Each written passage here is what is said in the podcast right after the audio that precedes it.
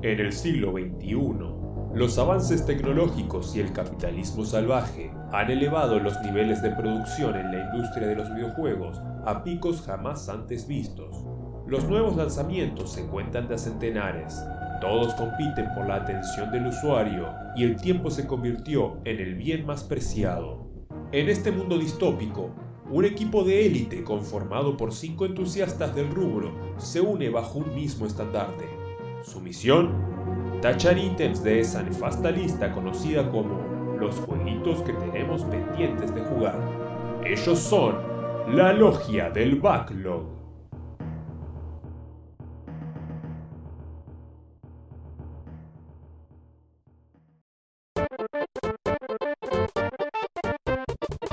Buenos días, buenas tardes, buenas noches, haciendo parodia un poco a uno de los conductores que está acá. Eh, estamos bienvenidos al sexto programa de la Logia del Backlog. La verdad que muy contentos de haber llegado ya a este número.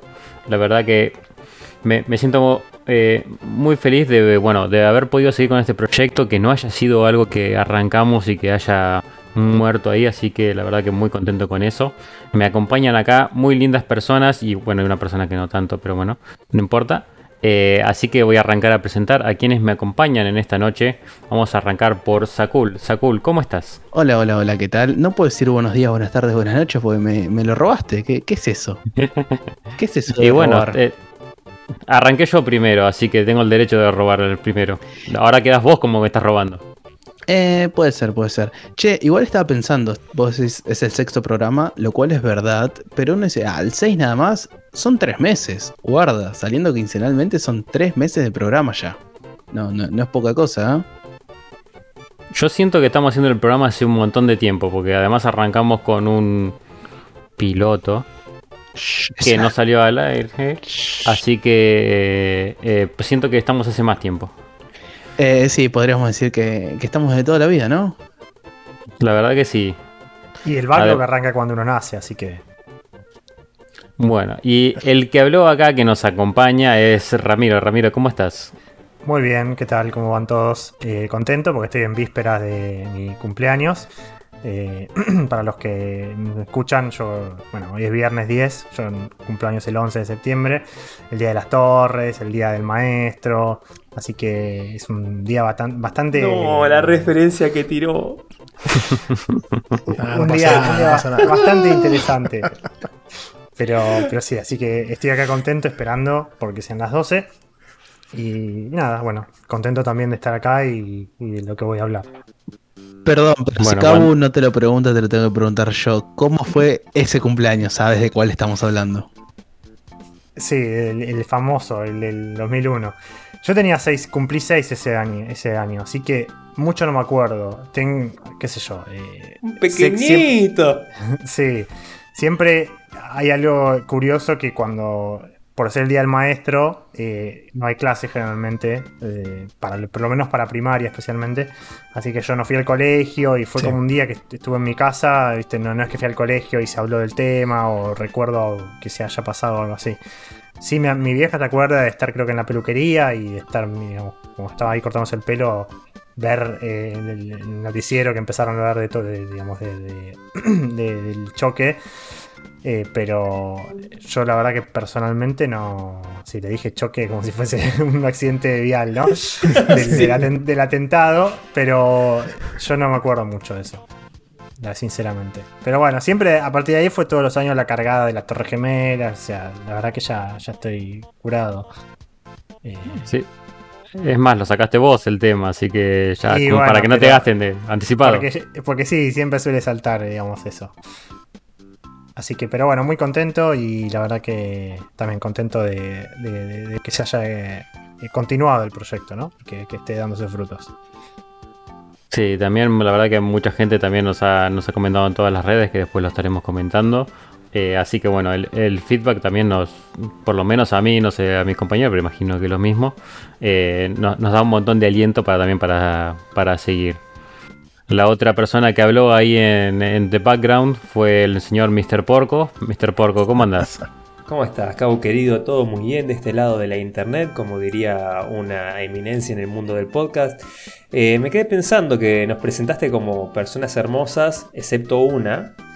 Y nada, te quería decir que no te, que no te preocupes, no te tires tan abajo. O sea, te queremos con la autoestima alta. No importa que sea feo, nosotros te queremos igual, Cabo. Feito así como sos, eh, sos una gran persona. Acababas de salir de la lista negra por un episodio que ya había pasado hace mucho tiempo, que estaba tratando de olvidar, pero no, vos tenés que meter ahí el dedo en la llaga, tenés que buscar la pelea, no querés salir de la lista negra.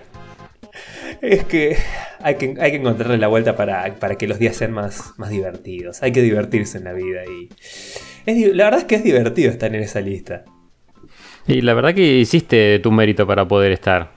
Algún día lo comentaremos en, en profundidad por qué, por qué estás en esa lista y por qué seguís estando, bueno, eso ya lo saben. Algún, día, algún día podemos considerarlo eh, una anécdota contadita. Y hablando de lista negra, obviamente, el último que nos acompaña, que no sé por todavía cómo no pude hacer para poder echarlo al programa, imagino que porque eh, fue uno de los que arrancó el programa, tenemos con nosotros a Santi Rod. Santi Rod, ¿qué hace, ¿cómo estás? ¿Qué haces, Cabu? ¿Todo bien? Y no, me puedes echar porque, viste, en la fuerza tiene que haber equilibrio, no puede estar o ganar la resistencia o, dominar completamente la, el, poder, en mi caso, ¿no? Así que... El oficialismo. El oficialismo. Yo, siendo el presidente de la lista negra también, me imagino, este, entonces este, es, para mí es casi un privilegio estar en esa lista. Yo no, quisiera bajarme de, estar presente en esa lista. Así que, que también muy contento con todo el feedback, con toda la reacción de la gente, con los números que de, escuchas y, de, descargas que tenemos con los, programas. La verdad que para hacer un proyecto que arranca, ya arrancó hace tres meses, como dijeron mis, amigos, pero, pero la verdad que para nosotros fueron seis programas, este, cinco o seis programas. Este, la verdad que muy contento. Y, creo que ya lo habíamos comentado la otra vez, pero había surgido una nota que decía que muchos podcasts eh, eh, me perecían a los tres capítulos, nosotros ya llevamos seis, así que tenemos el doble de éxito. así que muy contento y, bueno, esta semana, estas dos semanas se vinieron muy intensas de, lanzamientos y de cosas, y, así que estuvo difícil eh, seguir un poco al ritmo del backlog, pero ya vamos a comentar un poco más de eso. Y, también hablando del tema de cumplir, creo que ya tenemos el título del programa, vamos a hablar de torres y cosas. Y eso que no hablamos, eso que no, eso que no, no jugamos Tower Defense. Después vamos a tener que meter algún Tower Defense a alguno para, para, compensar este los comentarios anteriores. Programa cancelado. No, no, no pasa nada. Así que, que, bueno, ya con eso, si querés, pasamos a, a, comentar las redes donde nos pueden contactar. Nos pueden mandar todos los comentarios y opiniones que tengan ganas. Eh, nos pueden encontrar en Twitter, arroba la logia del backlog, logia del backlog ahí. En YouTube eh, nos pueden encontrar como la logia del backlog también. Y en el mail es logiadelbacklog.gmail.com. Vamos, este, lo dejo bien. Vamos, vamos. ya, está actualizado el TXT, así que no se preocupen. este, tenemos los medios actualizados. Ahí nos pueden contactar, mandar sus opiniones. Este, en la caja de comentarios de YouTube. Ahí nos, nos mejoran el algoritmo. Así que si están invitados a poner lo que quieran. Este, eh, pulgar para arriba, para abajo, para donde sea, no hay ningún drama. En el último capítulo nos comentó Bob Roquinho y, y Falduti en YouTube. Este, Bob Roquinho nos, eh, estaba contento con el easter egg que tuvimos en la imagen, ahí el, señor de, de marketing, muy bien que estuvo ahí en la edición de imagen y puso a los a, los, a, nuestros némesis de campanerdos, este, así que les mandamos un saludo también. Y Falduti como que los apoyaba, no sé por qué, tal vez los conoce de algún lado. Y después en Twitter el amigo Yerba también este, nos, comentó un poco de, del Darksider 2, que lo había jugado, al igual que Rami. Y después este, extendió la invitación para jugar al Genesis, que es co-op. Así que él siempre está ahí listo para, para jugar algún multi. Así que bueno, le mandamos un abrazo. No sé, Rami, si le queremos comentar algo. Sí, sí, yo, yo le contesté en Twitter, eh, pero sí, eh, el Genesis también está en mi backlog. Va, digamos, tengo el 3 primero, pero me gustaría jugar el Genesis. Así que cuando lo haga te, voy a hablar, así quizás podés venir invitados y si sale bien el, el COP y charlar un poco. Eh, hablando de Yerba, quiero mandar un saludo especial al BFF de Yerba, a Rulos o Rulox, depende cómo lo lean, porque creo que no nos está escuchando. Si nos estás escuchando, te doy carta blanca a que me putees durante un día por, eh, por ultrajar tu nombre. Y si no nos estás escuchando, no vas a escuchar esto y te vamos a sacar a putear entre los cinco. Sí, sí, me parece correcto porque la otra vez tiró un comentario, hizo un comentario ahí medio, medio feo, medio no, no nos gustó, así que me parece que no, no está siendo oyente. Y bueno, lo, lo invitaremos, lo incitaremos a que se convierta en oyente del programa. Así que o por, su, por, supuesto, como corresponde. Y por último en Discord, eh, Facu, un abrazo a los chicos de Checkpoint como siempre, por el espacio y ahí siempre estamos hinchando las guindas con las recomendaciones. Este, le encantó cuando se habló del Revelation 2 en el capítulo anterior. Y, yo tuve, y personalmente le mando un saludo a Laura que me estuvo comentando un poco de sus impresiones de Lokami, este, que obviamente es fanática.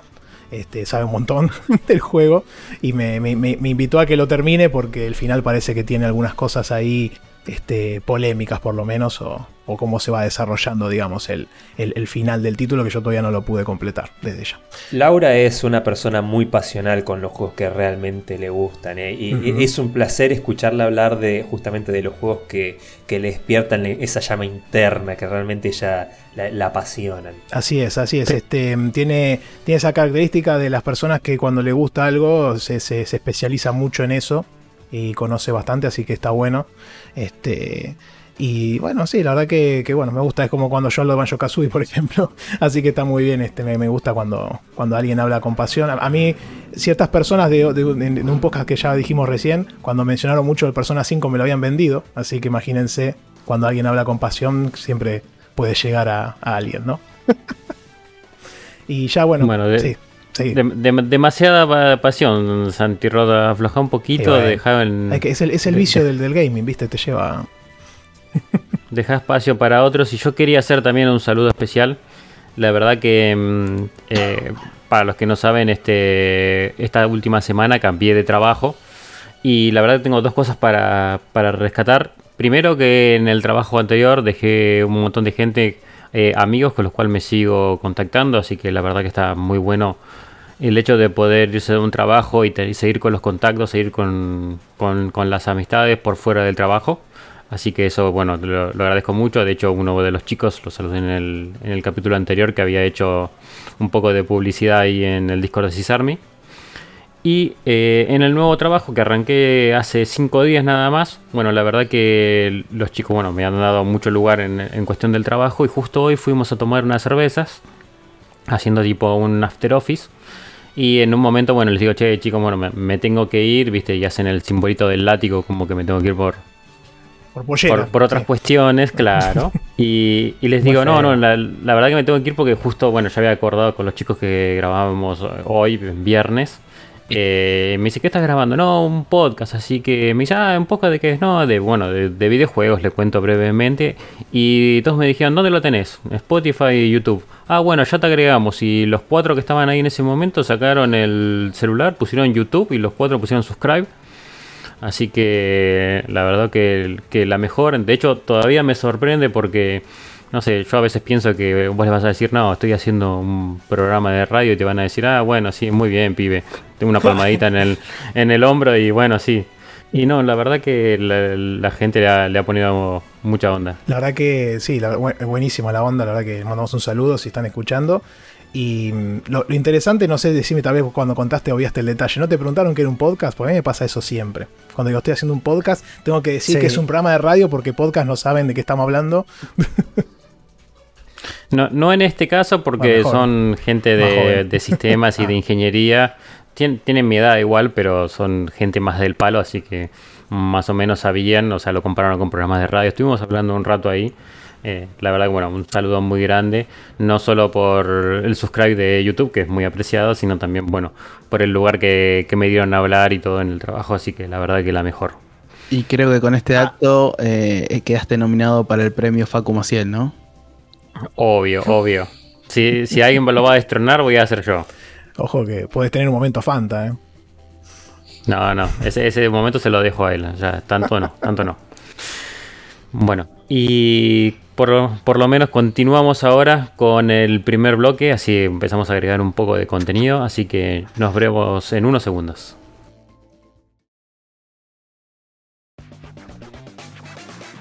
Bueno, y después de esta intro, bienvenidos al primer bloque de este sexto episodio de la Logia del Backlog.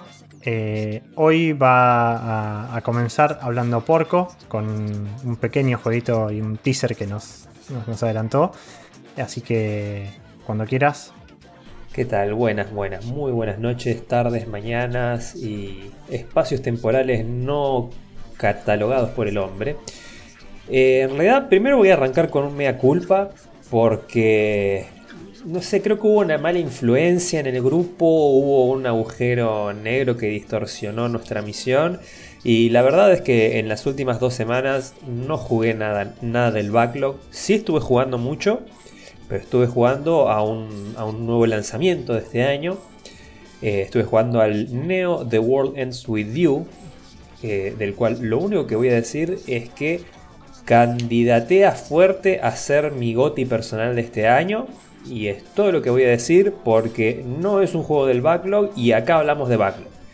Eh, pero sí, voy a. Bueno, respecto a ese juego voy a mencionar una cosa más. Eh, ya, aunque la sección de saluditos quedó en la introducción, voy a aprovechar también para mandarle eh, un saludo muy especial al amigo Facu Maciel de Checkpoint, que me estuvo haciendo toda la, la compañía virtual a la distancia mientras yo jugaba este juego y y como que pude compartir la experiencia con él y contarle a o vivo eh, por dónde iba y todo lo que iba pasando y eh, tiene, tiene eso que muchas veces decimos los consumidores de podcast, que al encontrarnos de grandes con una comunidad de consumidores de los videojuegos, eh, podemos llenar ese hueco que tal vez no todos tuvimos de chicos, que es el de poder compartir tu hobby con alguien más.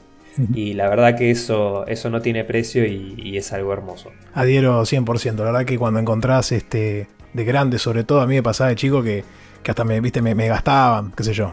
Siendo Nintendo algo que es para chicos, entiende. El que no entiende. Este, entonces siempre me boludeaban con Mario y todo eso. Entonces como que no había este, forma de, compartir el vicio con alguien. Y de grande está bueno tenerlo. Y, encima a Facu que le encantó también el juego. Así que entiendo que, que estuvieron ahí muy contentos. Sí, sí, sí, la verdad, un juegazo. Eh, toma todos los elementos del 1 y eleva la apuesta a la décima potencia. Y si bien no me voy a explayar sobre el juego en sí, sí voy a aprovechar para recomendar a todo el que sea poseedor de una Nintendo DS que si tiene la oportunidad juegue el primer The World Ends With You. Porque la verdad creo que es el, por lo menos subjetivamente siempre esto desde mi opinión, para mí es el mejor juego de la consola. Es el mejor juego de Nintendo DS porque tiene una gran historia, tiene un sistema de batallas muy original, muy divertido y que realmente le saca todo el juego a, la tecnología de esa consolita, aprovecha muy bien la pantalla táctil y algo que también es muy importante para mí en los videojuegos, además de la historia, es la música. Tiene un soundtrack del carajo. Eh, si pueden, jueguenlo. ¿Tuviste oportunidad de jugar el de Switch? No, no, no, no. Pero ya que estamos, comento que el, es un porteo. Digamos, claro, el juego original es el de Worldlands With You que salió en Nintendo DS y que aprovechaba muy bien la pantalla táctil y la doble pantalla en realidad, porque tenías que jugar en una pantalla con, el táctil y en la otra, en la de arriba que no es táctil, jugabas con los botones. Ambas cosas simultáneamente.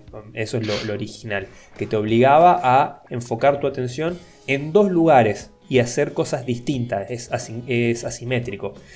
Eh, luego, años después, sacan un, un porteo, porteo barra remake para, para móvil, para mobile que tuvieron que adaptarlo, porque al tener una sola pantalla cambiaron fuertemente la, mecánica de, las peleas y la simplificaron bastante. No, no tiene muy buenas críticas, o sea, no es un mal juego, tengo entendido, la realidad es que no jugué ninguno de los remakes, pero eh, el sistema de pelea palidece un poco respecto al original. Y lo que tenemos en Switch es una versión HD de, ese, de esa nueva versión que salió para, para mobile, exactamente.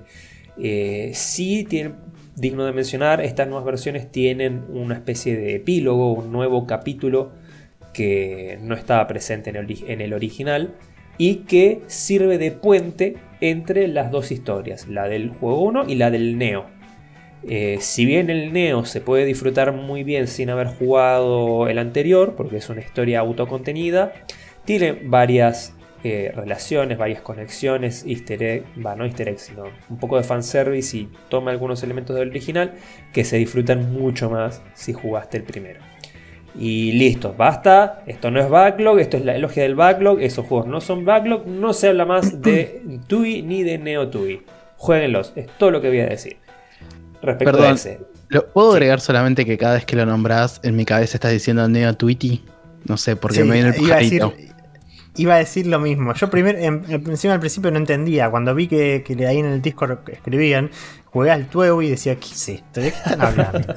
y después, claro, lo puse en Google y saltó el título y dije, ah, claro. Es un- sí, sí, sí, provoca eso. Lo, a pesar de que yo sé lo que significa para mí, TUI suena a pajarito. Sí, sí. Yo me acuerdo de que tuve la DS, no lo jugué. eh, eh, bueno, ahora ya no la tengo, pero siempre tenía muy presente la tapa del juego, que está este, el tipo ese con, como si fuese Sí. un sable, un lightsaber, que obviamente no es lo mismo, digo, pero siempre me, me- me quedó grabada la imagen esa, digamos, del tiene un, estilo, tiene un estilo artístico muy, muy, muy característico, muy particular y muy lindo. El, el personaje principal tiene, es medio primo de Sora, ¿no? Más o menos. Eh, Tiene sí, como un sí, aire, sí. ¿no? Es más, creo que no, el- sé, el ¿no es el mismo picudo. diseñador. Lo tengo que buscar, no tengo fresco el dato. Pero. Eh, Es hasta el momento de ahora que me imagino todo lo que dijeron con un pajarito amarillo de que parecido a Sora haciendo todo lo que están haciendo. No, no puedo dejar de imaginarme eso. Con una espada láser. Claro. Y aparece Silvestre y dice, oh, oh. Sí, sí. Ah, es- estamos. Nada, le tengo, Estamos yo, yo le tengo, la tengo, le tengo ganas, como igual que Rami en la DS en su momento yo la tenía con un cartucho de estos, este, muy lindo donde cargas muchos juegos y nunca le di pelota igual. Non-san- métodos non-santos. Métodos ¿no? non-santos, y en esa época no había, no había. Este, y Sí, la verdad una, que. una gloria la R4. Sí, sí.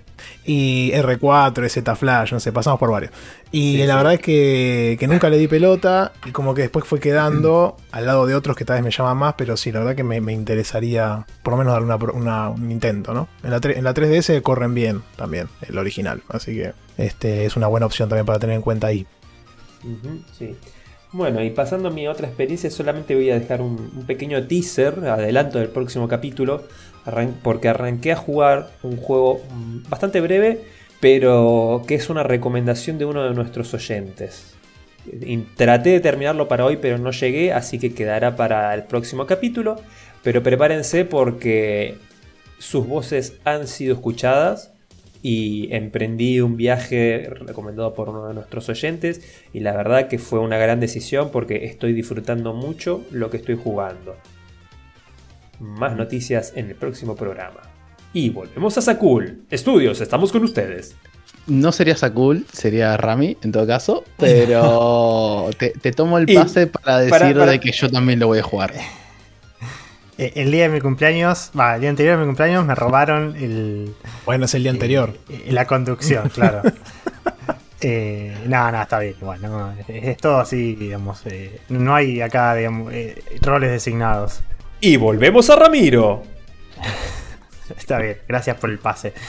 Eh, no, bueno, antes de, de- de seguir por Sakul, que ya tició Porco, también iba a decir que es cierto que a veces pasa que. En otra línea de tiempo. uno, eh, en en no, eh, sí, que en un podcast, bueno, más de, de adulto uno eh, se encuentra el grupo que quizás cuando era chico no, no, no podía po- compartir los mismos gustos y sí, va a decir que a mí me pasó lo mismo, no, no tan, digamos, tuve eh, compañeros y amigos con los que jugaba, pero nunca tuve un grupo así que se mantuvo durante varios años, desde la primaria, secundaria o facultad incluso, en el que haya podido discutir de estos temas. Y cuando co- conocí la comunidad podcastera me, abrí mucho. Sí, a mí, a mí lo que para agregar ahí rápido, a mí lo que me pasó es que mi grupo de amigos, por ejemplo, en un momento viraron todos al FIFA, ¿entendés? Entonces, o al PES. Entonces nadie jugaba otra cosa que sea FIFA o PES.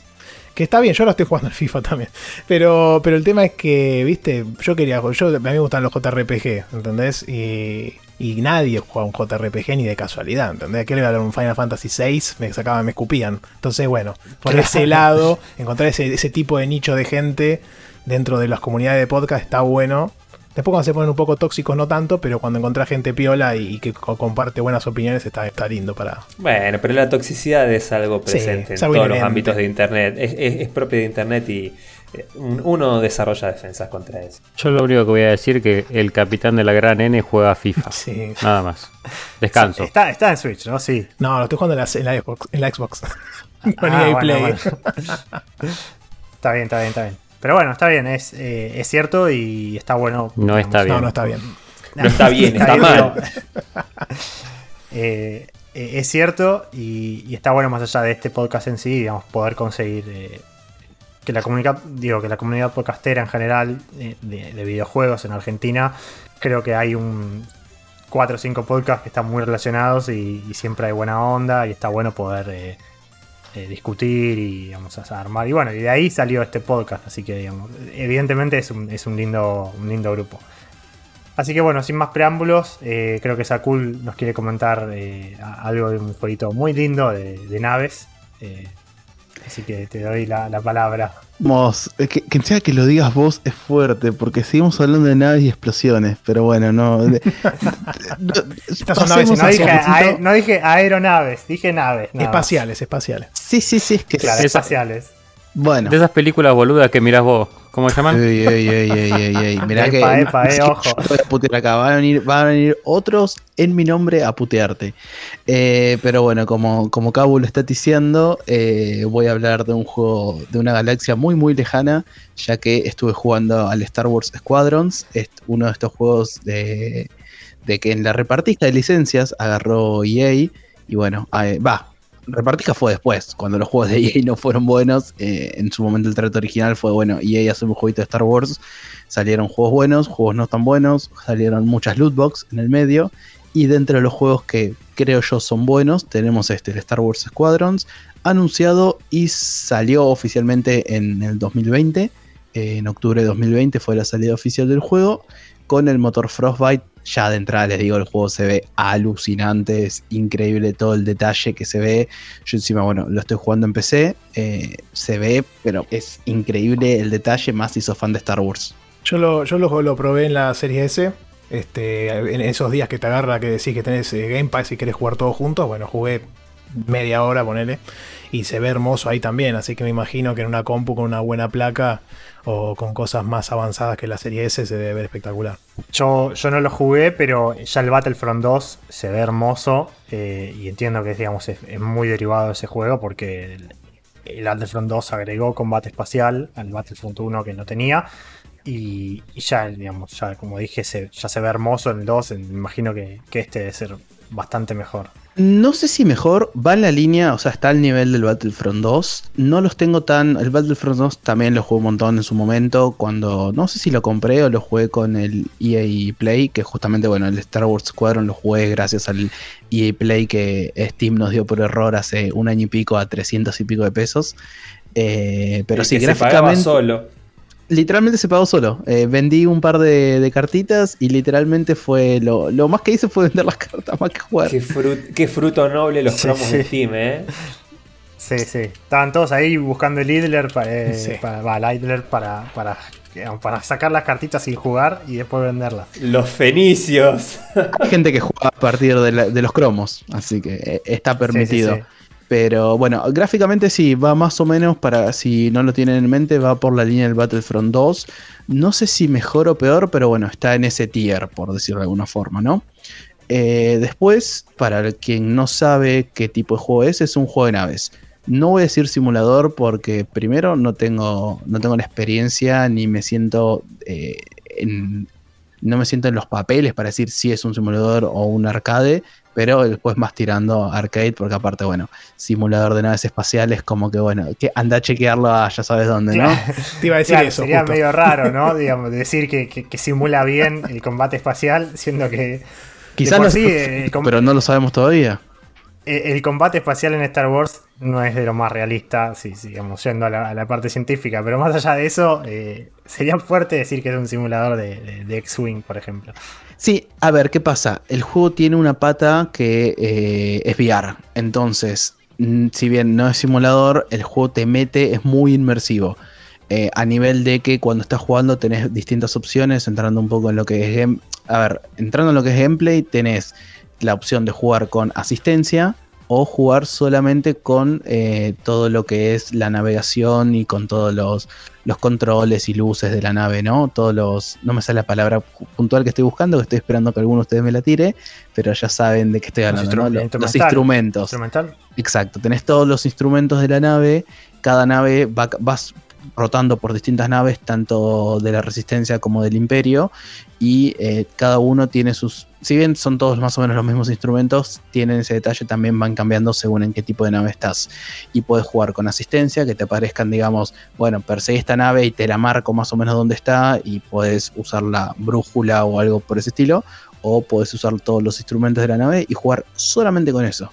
Eh, yo en mi caso, como decía, lo jugué en PC, lo jugué con joystick, pero también tengo entendido que es todo compatible con los volantes y demás cosas para la gente fanática. Eh, y después en cuanto al gameplay, la verdad es bastante simple. Es, son esos juegos que quizás cuesta explicarlo eh, cómo se juega, pero una vez que jugaste, pasaste el tutorial y lo jugaste un ratito, como que agarras el joystick y te acordás, es memoria muscular. Eh, básicamente, bueno, tenés los analógicos para moverte, tenés en este caso el D-pad, vas accionando, tenés, bueno, para darle energía a los escudos, a los motores, al disparo y demás, pues bueno, juego de naves espaciales eh, batalla. Después eh, los bumper y los triggers sirven para distintos tipos de disparos que te van asignando eh, o también para elegir los blancos, elegir los blancos o las acciones tipo, no sé, manteniendo creo que era el L2, no, perdón, el R2 y sí, R, no me acuerdo en Xbox, que es... el, el trigger. Eso. El RT o el, claro. Sí, el RT o el R2. Eh, si no me equivoco, si lo mantenías, podías también elegir, tipo, bueno, eh, cuando marco un objetivo, que sea el último que me disparó, que sea el objetivo de la misión, que sea la nave con menos vida, tipo ese estilo de cosas. Y después los botones A, B, X, Y o X, círculo, cuadrado, etcétera. Eh, digamos, con esos botones tenés habilidades extras, como puede ser los, los típicos Flare se le dice a los que desvían los misiles, no estoy seguro. Las bengalas. Las bengalas, para desviar misiles o distintos tipos de habilidades defensivas.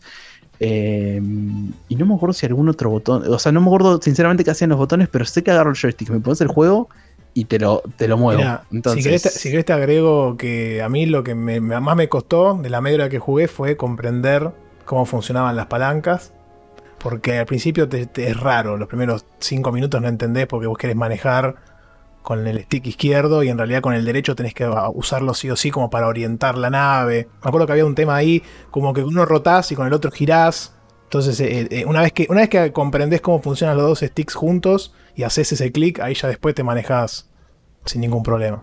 Sí, por eso decía, es quizás difícil de explicar, pero una vez que lo agarrás y la cabeza te hace clic, como bien dijiste, ahí ya como va solo. Voy a hacer un comentario por ahí, no tiene nada que ver, pero me quedó resonando de algo que vos dijiste. Vos dijiste bueno, que apuntaban al blanco. Vuelvo a repetir, no tiene nada que ver, pero vieron que ahora está con toda la movida de no decir, por ejemplo, negro para algunas cosas o no decir master y slave como eh, esclavo para algunas cosas. Sin embargo, a dispararle al blanco nunca, nunca se cambió, nunca se criticó eso. No sé, me quedó llamando eso en la cabeza. te van a cancelar. Es totalmente interruptivo a, toda la sección, pero bueno, tenía que decirlo. Bueno, pero capaz que es una alegoría del Stormtrooper, viste que son blancos. Claro. Eh, Vamos a disparar al objetivo. Bueno, a ver, en cuanto a controles, mm, discúlpenme mi, mi, falta para explicar, pero bueno, los controles, como dijo Santi, una vez que te hacen clic en la cabeza, por lo menos con joystick, para mí es algo bastante intuitivo y memoria muscular. No lo recomendaría ni siquiera probar con mouse y teclado porque eh, tiene bastantes controles y nada, a menos que estés muy acostumbrado, pero tampoco, aparte de un juego de naves, eh, se me hace que con todo el tema del analógico y eso debe ser mucho más fácil, o por lo menos en mi experiencia, no, la verdad fue bastante práctico. Además, como les contaba, el juego es, eh, tiene una pata VR, el juego es 100% en primera persona, con lo cual también estar sentado, quieto, ya sea con auriculares o lo que sea, y tener joystick en la mano sin tener que estar haciendo movimientos con el mouse y demás, se me hace que es mucho más inmersivo. Ni hablar si tenés la oportunidad de, utilizar VR, ¿no? Eh, eso en cuanto al gameplay. Después, en cuanto a la historia. perdón, antes, eh, recién dijiste que es solo primera persona, es así, ¿no? No podés. Todo el juego es primera persona. Eh, tenés, estás básicamente todo el tiempo arriba de una nave, pero también tenés una cierta interacción con algunos personajes en los hangares o en las salas de mando y demás, pero 100% es en primera persona. Ves a tu personaje, lo podés elegir y lo podés, customizar muy así escuetamente eh, eligiendo la voz y eso, pero lo ves solamente en un par de cinemáticas y nada más. Las cinemáticas sí son en tercera persona, pero el grueso del juego, el 90% es en primera persona porque fue pensado como el Resident Evil 7, ponele, para que se pueda jugar con joystick, mouse, teclado, etcétera, normal, y también con VR, sin ningún tipo de problema. Eh, y con VR, si no me equivoco, tiene el tema del de, eh, desplazamiento saltando porque, por ejemplo, estando en el hangar dentro del juego, puedes ver las naves, las cuales claramente son súper fieles a, las películas y demás. Y eh, no es que vas caminando, eh, ya sea contra el estanque normal, no vas caminando, sino que vas desapareciendo en los distintos puntos para ver la nave, ya sea desde adentro, desde un costado, desde arriba, de distintos puntos del hangar. Em, después, en cuanto a la historia, la historia abarca dos momentos eh, claves de, de, Star Wars. Uno es cuando se destruye Alderaan, Digamos, para los que no ubican, estamos hablando de la cuarta película. Eh, claro, el planeta del Caballero de Tauro, ¿no? claro, buena, referencia. A Seba Saga le gusta esa referencia. Em, eh, el primer momento se ubica en la destrucción de, dicho planeta. Eh, y tenemos un primer tutorial donde arrancamos a jugar como parte del imperio. Somos un personaje que está apoyando a, al imperio y básicamente seguimos órdenes al principio. Eh, pasan cosas, acuérdense que nosotros no decimos spoiler, así que voy a hablar lo más escuetamente posible. Y al pasan cosas a la este media hora. Sí, sí, sí, sí. es un tutorial largo. el Battlefront 2, perdón, pero le pasa lo mismo. Y creo que. Eh, no sé. No, no digamos nada que pasa, pero me llamó la atención que a la media hora, tipo, listo. Digamos, ok.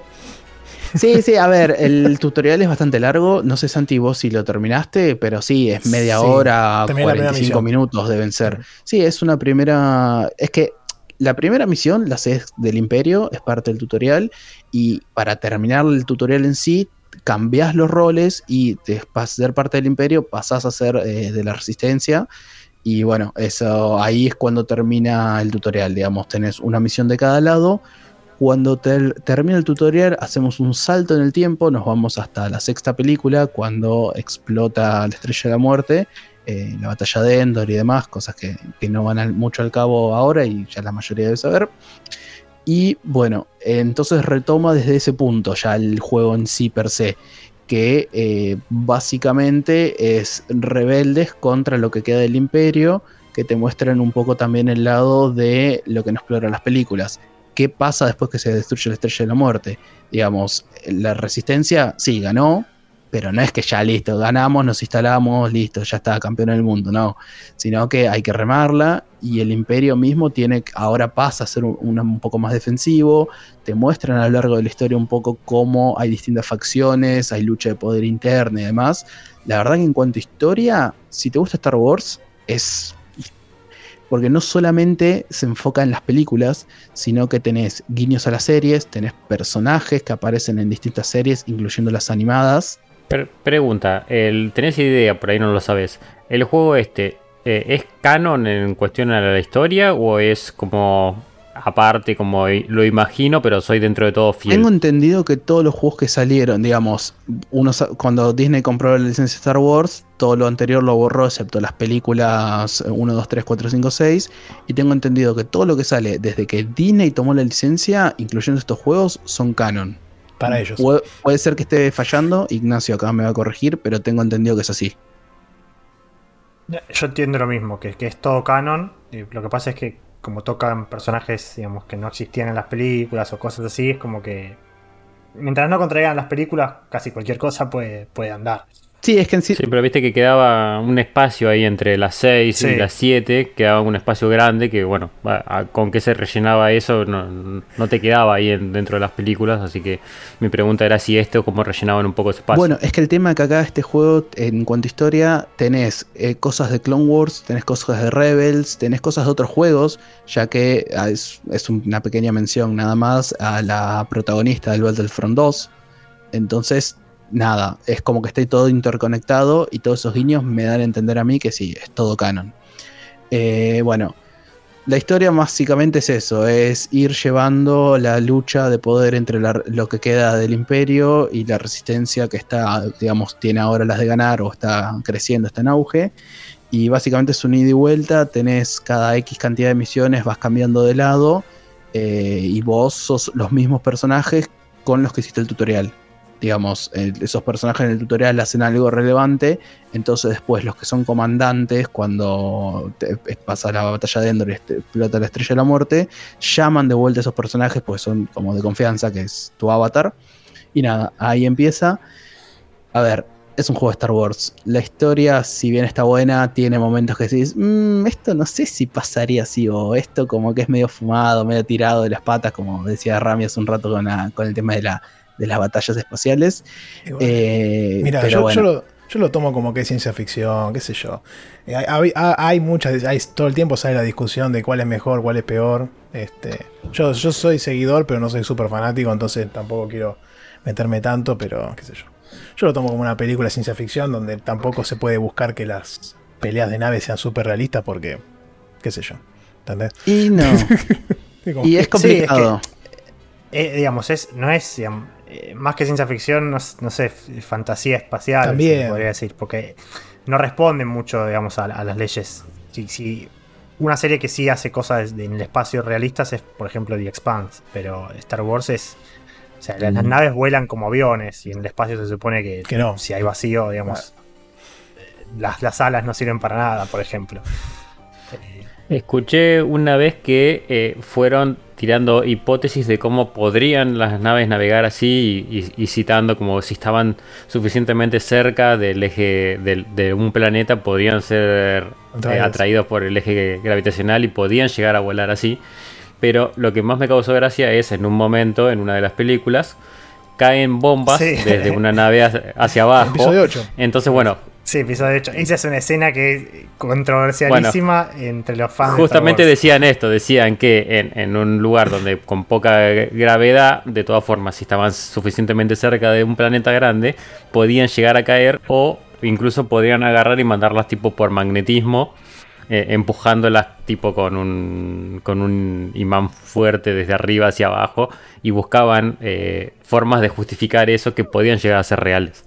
Así que no sé cuán alejados de la realidad son el tema de las naves. A ver, real o no, es divertido de ver. Y este juego también es divertido Sí, de jugar sí. porque sigue todas las mismas reglas.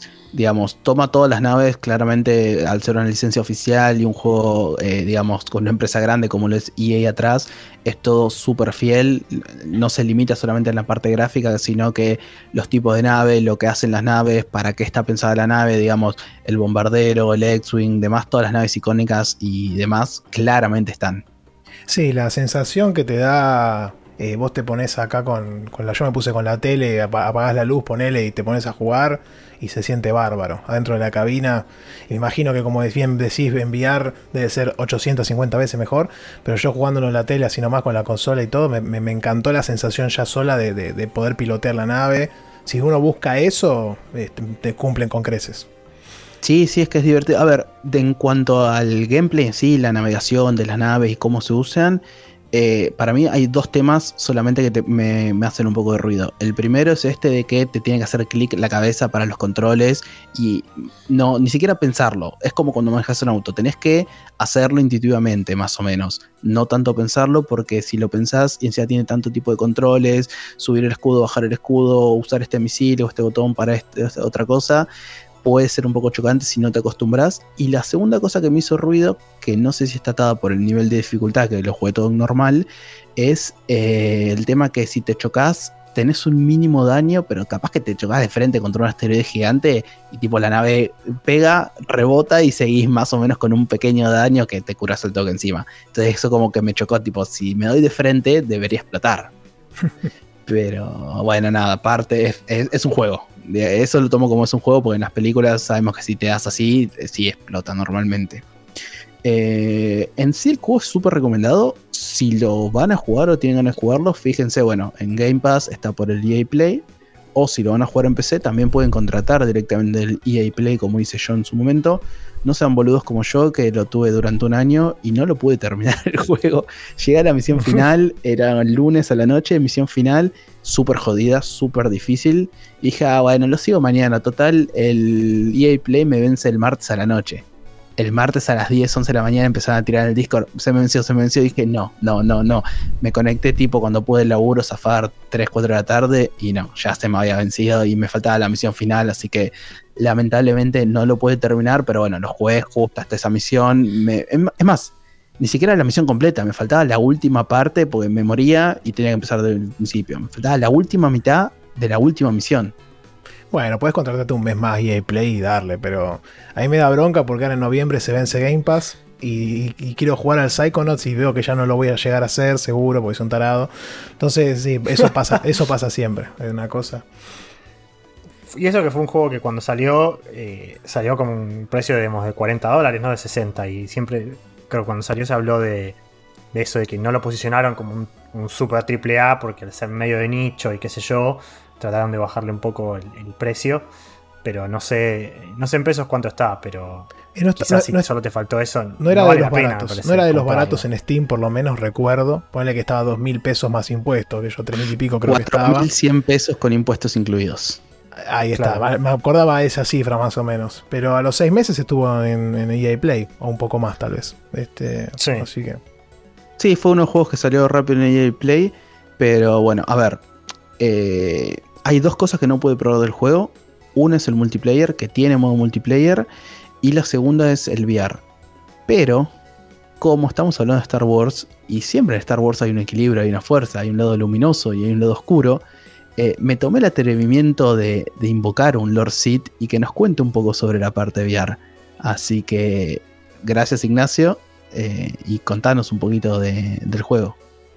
Hola a todos, soy Ignacio. Me invitaron para hablar sobre Star Wars Squadrons, más precisamente sobre cómo es la experiencia VR. Para dar un poco de contexto, alrededor del año 2000 yo compré un Flystick y me uní a una guild, o como se le dice justamente en el ambiente de los simuladores de vuelo de combate, un escuadrón, con los que jugaba los simuladores de vuelo de la década del 90 de Star Wars, como el X-Wing, el TIE Fighter, el X-Wing Alliance y el X-Wing vs TIE Fighter. Eh, los últimos dos de estos que acabo de mencionar tienen, tenían multiplayer, tienen multiplayer. Eh, y salíamos a jugarlo online con un grupo de, gente de, esta, de este escuadrón. Y a los primeros dos los jugué en single player en la campaña. Los primeros tres en realidad, porque el Alliance tenía tanto multiplayer como, como single player. Se imaginarán que como muchos de otros fanáticos de estos juegos y de Star Wars, estuve décadas esperando que saliera un juego como este. Eh, cuando me enteré de que salió, obviamente fue, una noticia, lo compré de salida.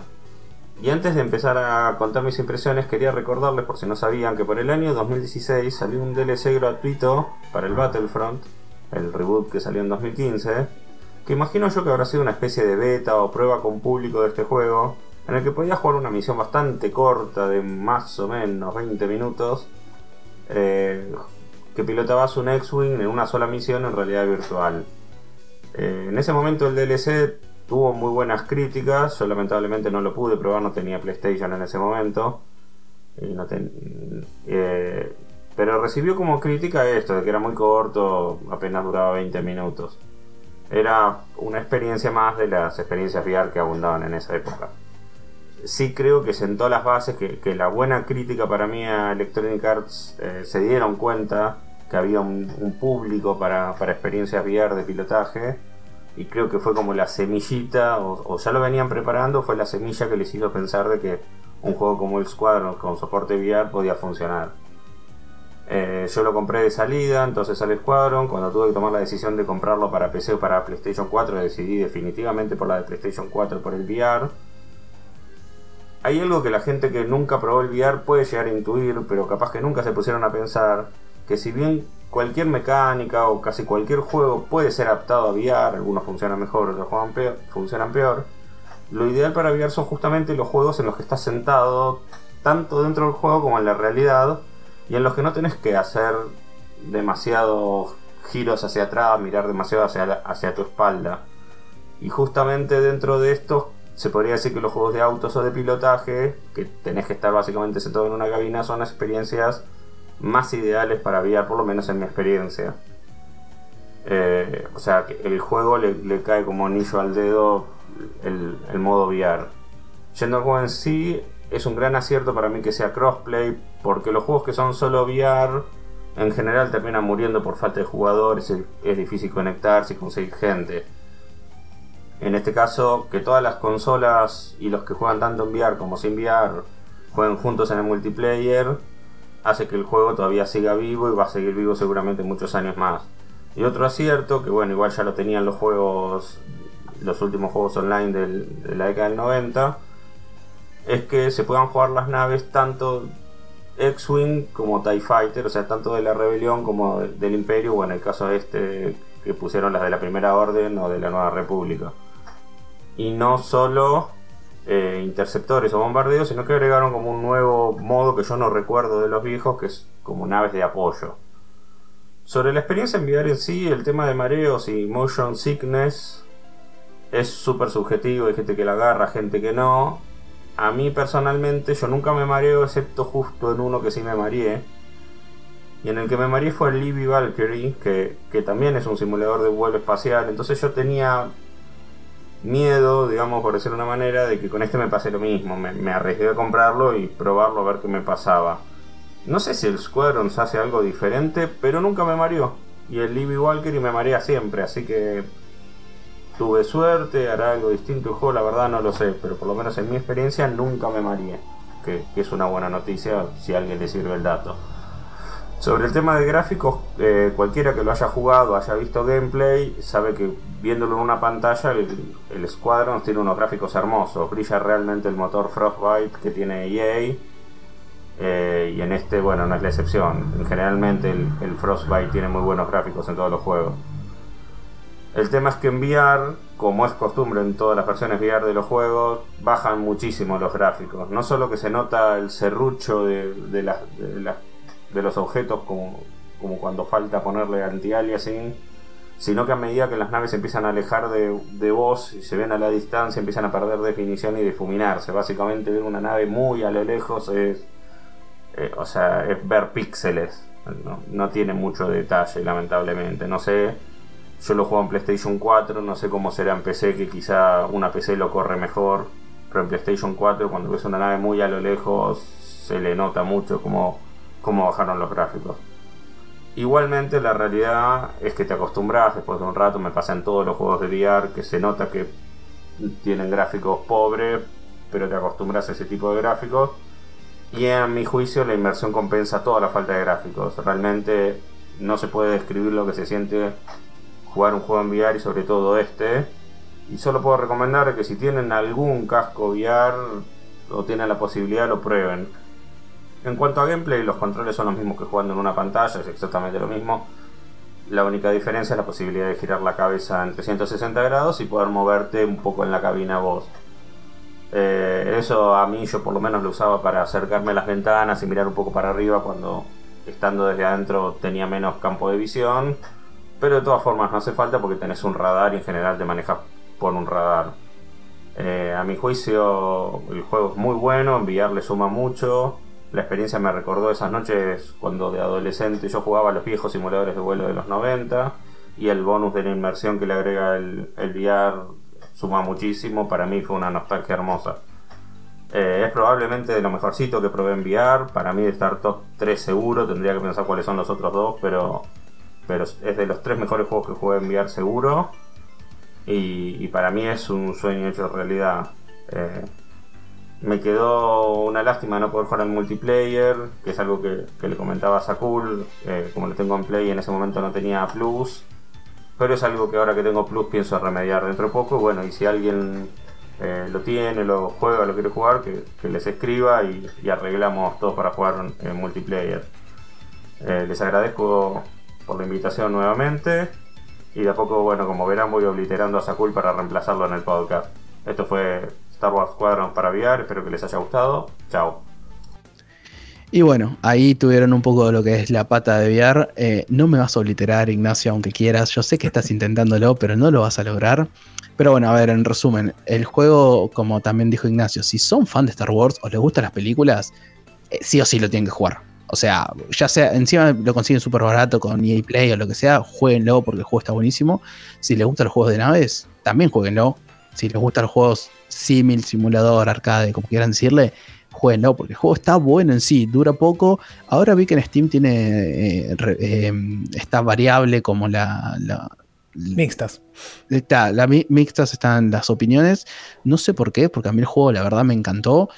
Está bien, a mí me pegó un poco del lado fan, pero nada, si sos fan, te gusta y demás, es un must. Y si no sos tan fan y tenés Game Pass o EA Play, para mí mínimo merita probarlo porque las sensaciones que te da el juego, una vez que te acostumbras al gameplay, son para mí fantásticas.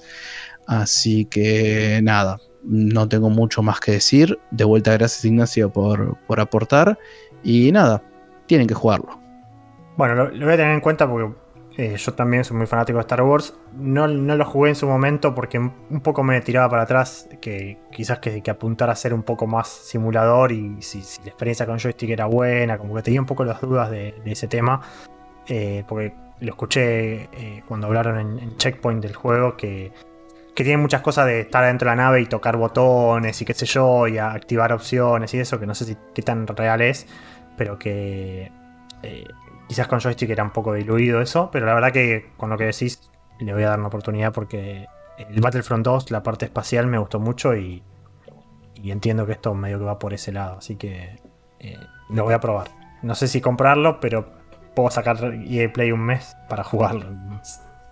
Además no, es tan largo, ¿verdad? No... No, no, no, es un juego que en alrededor de 8 horas lo podés jugar. Creo que son 14 misiones y cada misión, para que se den una idea, te dan al final de la misión están unos mini logros que no son relevantes para nada, la verdad. Y casi todas las misiones tienen un logro, bueno, termina esta misión en menos de 13 minutos, 14 minutos. Así que ahí te das una idea. Está bien, tenés entre escenas y escenas un par de, conversaciones y demás cosas que van eh, profundizando en la historia pero es un juego que alrededor de 8 horas lo terminás. Yo creo que si sos metódico y te sacás EA Play un mes, le das un rato cada día o cada tantos días y lo terminás, tranquilo. Sí, sí, eso es lo que vi. Eh, por el precio más que nada creo que es lo, que más conviene, ¿no? Salvo que quieras jugar multiplayer, pero entiendo que para la experiencia single player vale mucho más la pena EA Play. Así que bueno, esta fue la primera parte, eh, con varias cositas eh, chiquititas por parte de, Porco y un par de adelantos. Y bueno, y un plato fuerte de Sakul. Si, si eh, querés repetimos que Porco habló de The World Ends With You, así por arriba un poco del, 1 y el 2. Este, estuvo ahí jugando, saliéndose de la logia, pero está muy bien. y, y después Ah, no, y después comentó uno, no, nada. ¡Eh! ¡Spoiler! ¡Spoiler! Sí, sí, hay, que, poner un pip ahí. Eso porque, eso porque anoté el TXT el nombre, ¿ves? Y lo estoy leyendo. Este, un juego sin nombrar este, para el próximo capítulo. Y Sakula habló del Escuadron, que lo jugó en PC, ¿verdad? No, enojaste con control. No, en PC. Sí, sí, lo jugué en PC. Eh, Ignacio lo jugó en PlayStation 4 VR. El juego está para Play 4, Xbox y PC. Fantástico. Así es. Bueno, eh, continuamos eh, con el segundo bloque con el resto de los eh, miembros de la logia.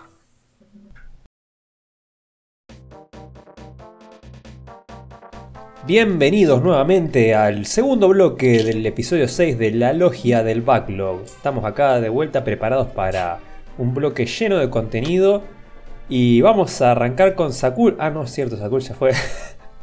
vamos a arrancar con el señor aquí presente líder de la resistencia, Kabu, contanos qué estuviste jugando esta semana. ¿Hubo mucho Genshin en, tu vida?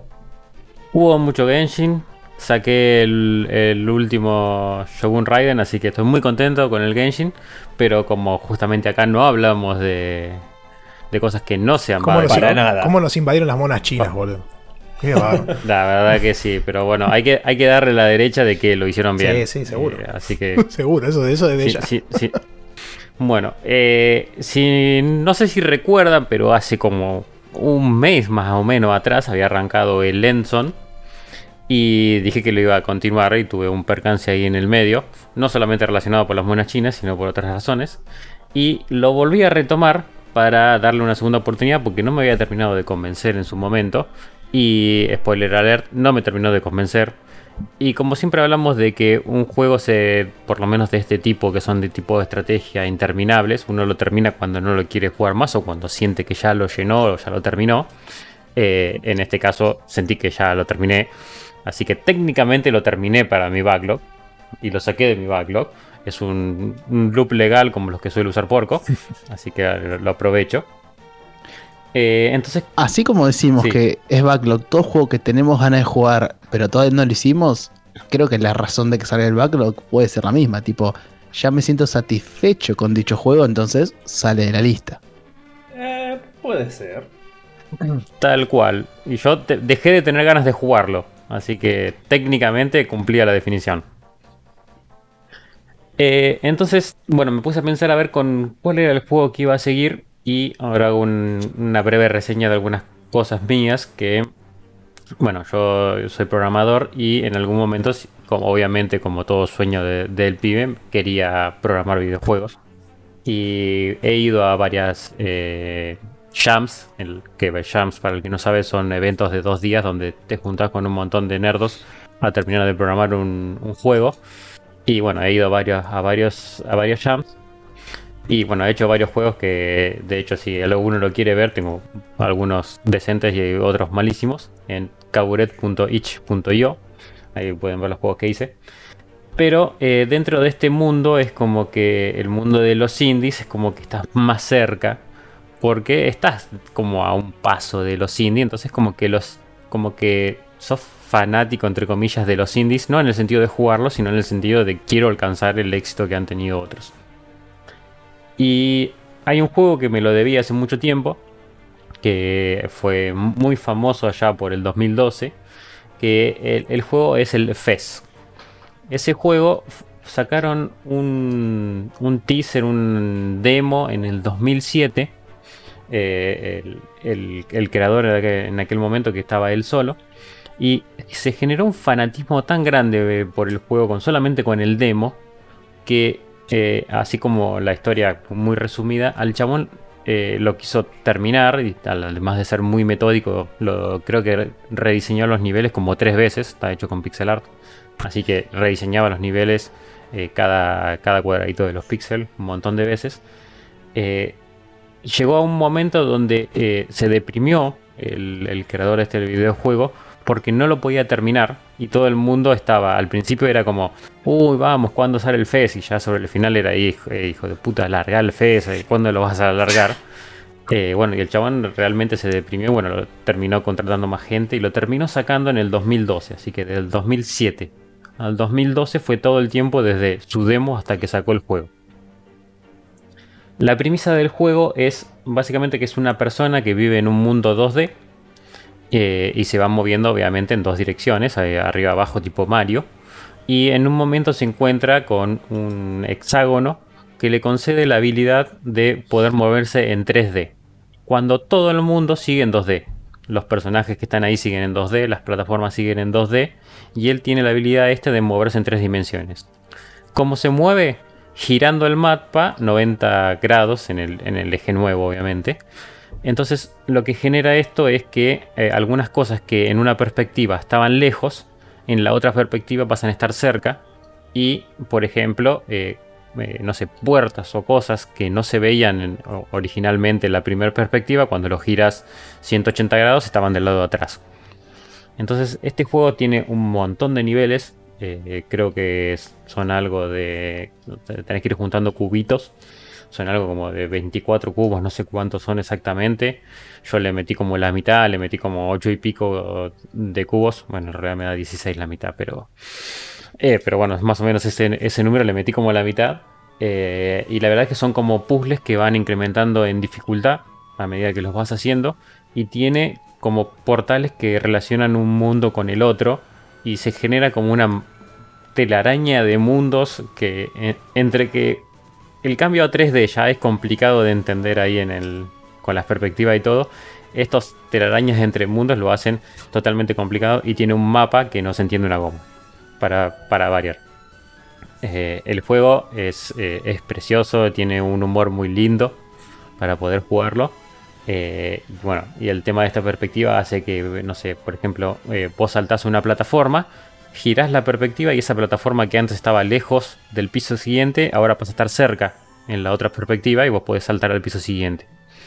Bueno, y con ese tipo de, de jueguitos hay un montón de puzzles para hacer. Eh, no sé, después le agrega mecánicas como romper ciertas partes, rompes una pared, entonces puedes pasar a otra perspectiva. Es un juego eh, muy lindo, eh, si no lo jugaron, se lo recomiendo para jugar. Si quieren saber más de la historia, salió la película Indie Game The Movie y hablan de más o menos 4 o 5 juegos conocidos. Uno de los que hablan justamente es este del FES, donde ahí cuenta el creador el tema este de que, bueno, que al principio estaba como reentusiasmado y después, bueno, todos lo empezaron a putear porque no salía nunca más el juego. Eh, cuenta ahí toda la historia del, desarrollo junto con otros eh, grandes conocidos. Adhiero ahí a la recomendación de la película, la verdad que es súper, súper recomendable. No sé si sigue estando, creo que en algún momento estuvo en Netflix, no sé si sigue estando o algo por ahí, sé que la vi en algún servicio de streaming. Eh, lo mismo que el juego, sé que en algún momento jugué el juego, no me acuerdo ni en qué plataforma, nada, no lo terminé, pero coincido en todo lo que decís. Es muy lindo, es muy divertido y se vuelve un quilombo de niveles muy rápido. Eh, pero sí, para mí también el juego a mínimo merita probarlo y es uno de los primeros juegos que trajo el término indie arriba de la mesa. Sí, si no me equivoco, Indie The Movie está en Steam para verla, creo que gratis. Yo creo que la vi en ese. Eh, creo que lo regaló Epic Fest porque me parece que lo jugué en Epic y no lo compré, así que lo debe haber regalado en algún momento. Eh, así que si, bueno, si fueron siguiendo la seguidilla de juegos gratis, lo tienen que tener ahí en, Epic para jugar.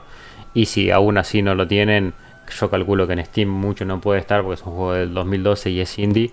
Bueno, es súper conocido, salió en, Play, en Switch, en Vita, en PC, salió en muchas, eh, muchas consolas, así que bueno, pueden jugarlo donde quieran. Y bueno, y el, juego es hermoso. La, mecánica es muy particular, muy de, un juego donde no vas a encontrar esta mecánica fácilmente en algún otro. Yo no, no, recuerdo algún otro que lo haga, seguramente debe haber. cuando empezaste a comentarlo, yo vi un poco cuando salió hace, hace poco salió en Switch, este, y vi ahí, yo no lo jugué, obviamente es un caso de éxito de, lo, del mundo indie, junto con el Braid, junto con Stardew Valley, junto con Shovel Knight, junto con todos estos titanes del, mundo indie, este, pero lo conocía de nombre nomás.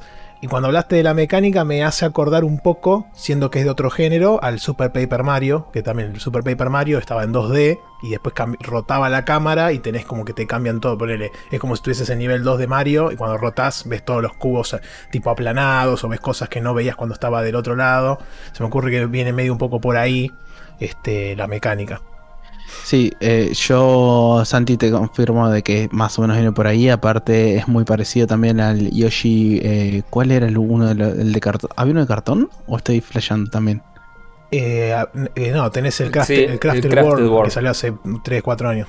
Ese que también tiene esas cosas que vas girando por ahí y vas encontrando cosas por atrás y demás. Igual quería también confirmar que sí, estuvo gratis en Epic, porque yo lo tengo y creo que no lo compré. Así que nada.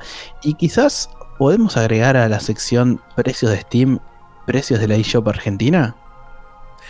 no estaba este igual, eh, me parece. Para el, para el corchazo es esa sección. No, ojo, eh, ojo, para, ojo que estaba el Cozy Grove, que es otro que también me hizo perder tiempo esta semana, estaba a 180 pesos. Eh. Estaba más barato que Steam. eh. Ojo, eh, gordo. Vamos por vos. Eh. Y el Store de Bali, que siempre fue estuvo bastante barato en, Nintendo y también es un sí, hermoso, hermoso. Eh, creo que, bueno, en base a las referencias, creo que la única diferencia que, veo es como. Eh, yo no, no jugué a los Paper Mario, pero de las imágenes que vi, es como que cuando vos girabas, los, los objetos era como que estaban planos, como que eran.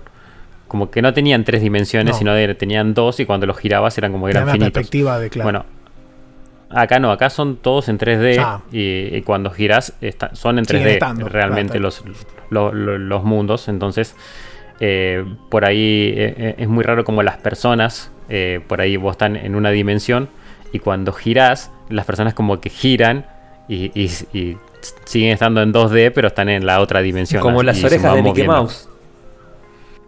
Claro, una cosa así. Además, eh, eh, corregime Santi si no me equivoco, pero en el Paper Mario esta mecánica de, que- de se- cambiar el sentido, cambiar el eje, es más como o para hacer un chiste, o por un guiño, o para encontrar un objeto oculto y no es tanto una Sí. mecánica principal como si lo es en el FES. Hay. No, es claro, es un tema de, de que meten algunos puzzles con eso, pero igual sigue siendo un RPG, digamos, en el corazón. Entonces, como que eh, lo usan como un gimmick más que otra cosa. Igual ese es uno de Ah, los que me debo de la saga porque no me gusta tanto. Pero, pero sí, este, tiene, tiene esa particularidad.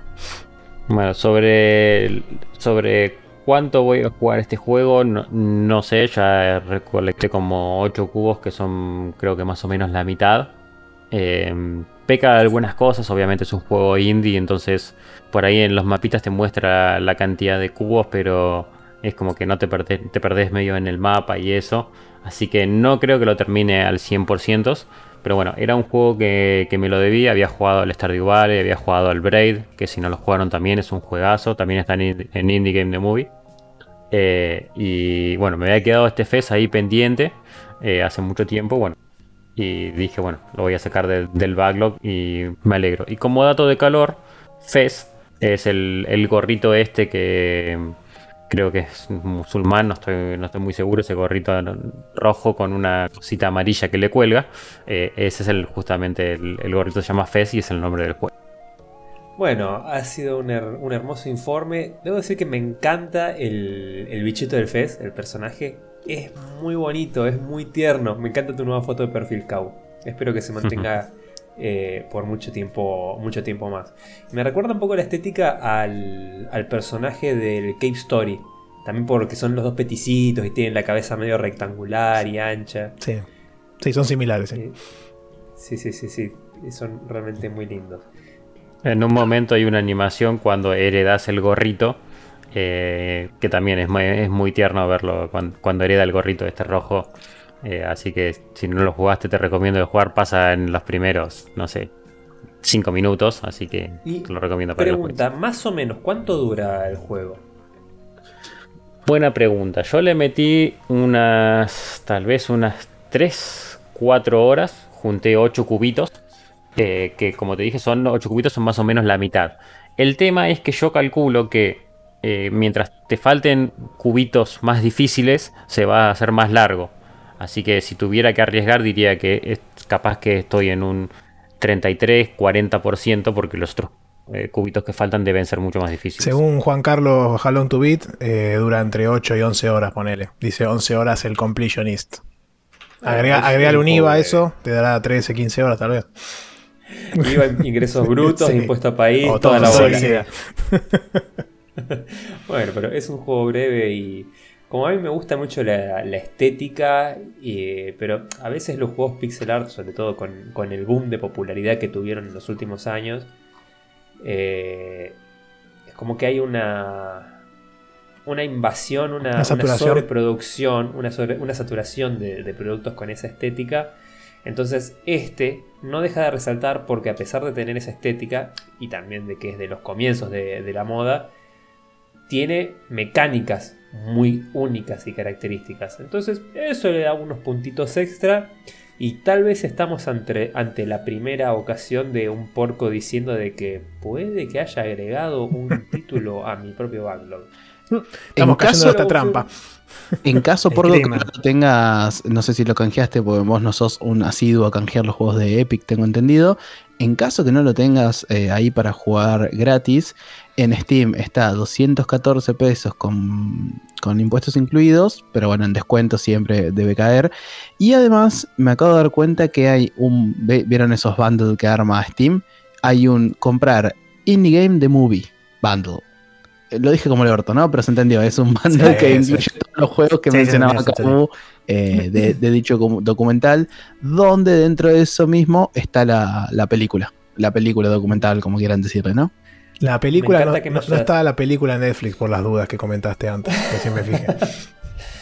me encanta que me hayas compartido este dato y me causa gracia que seguimos en esa línea de robarle el protagonismo a Ramiro, porque le robaste también su sección de precios de Steam. Eh, Pobre, está, por, cumplir años y, le estamos robando todo el protagonismo. Por, eso, no me, por eso no me enojo. Al embajador de Steam le estamos robando el puesto, así no se puede.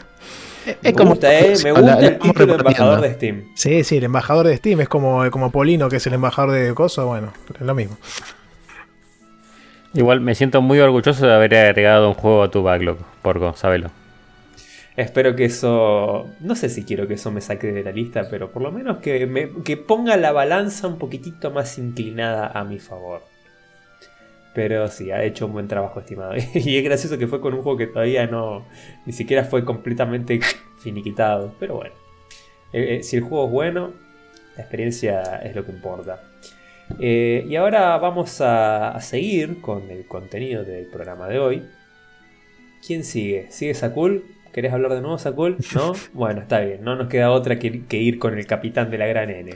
Santi, contanos ¿Cuál fue tu experiencia de la última quincena? Sí, señor. Pará, pará, ¿lo estás haciendo a propósito porque va a cumplir años?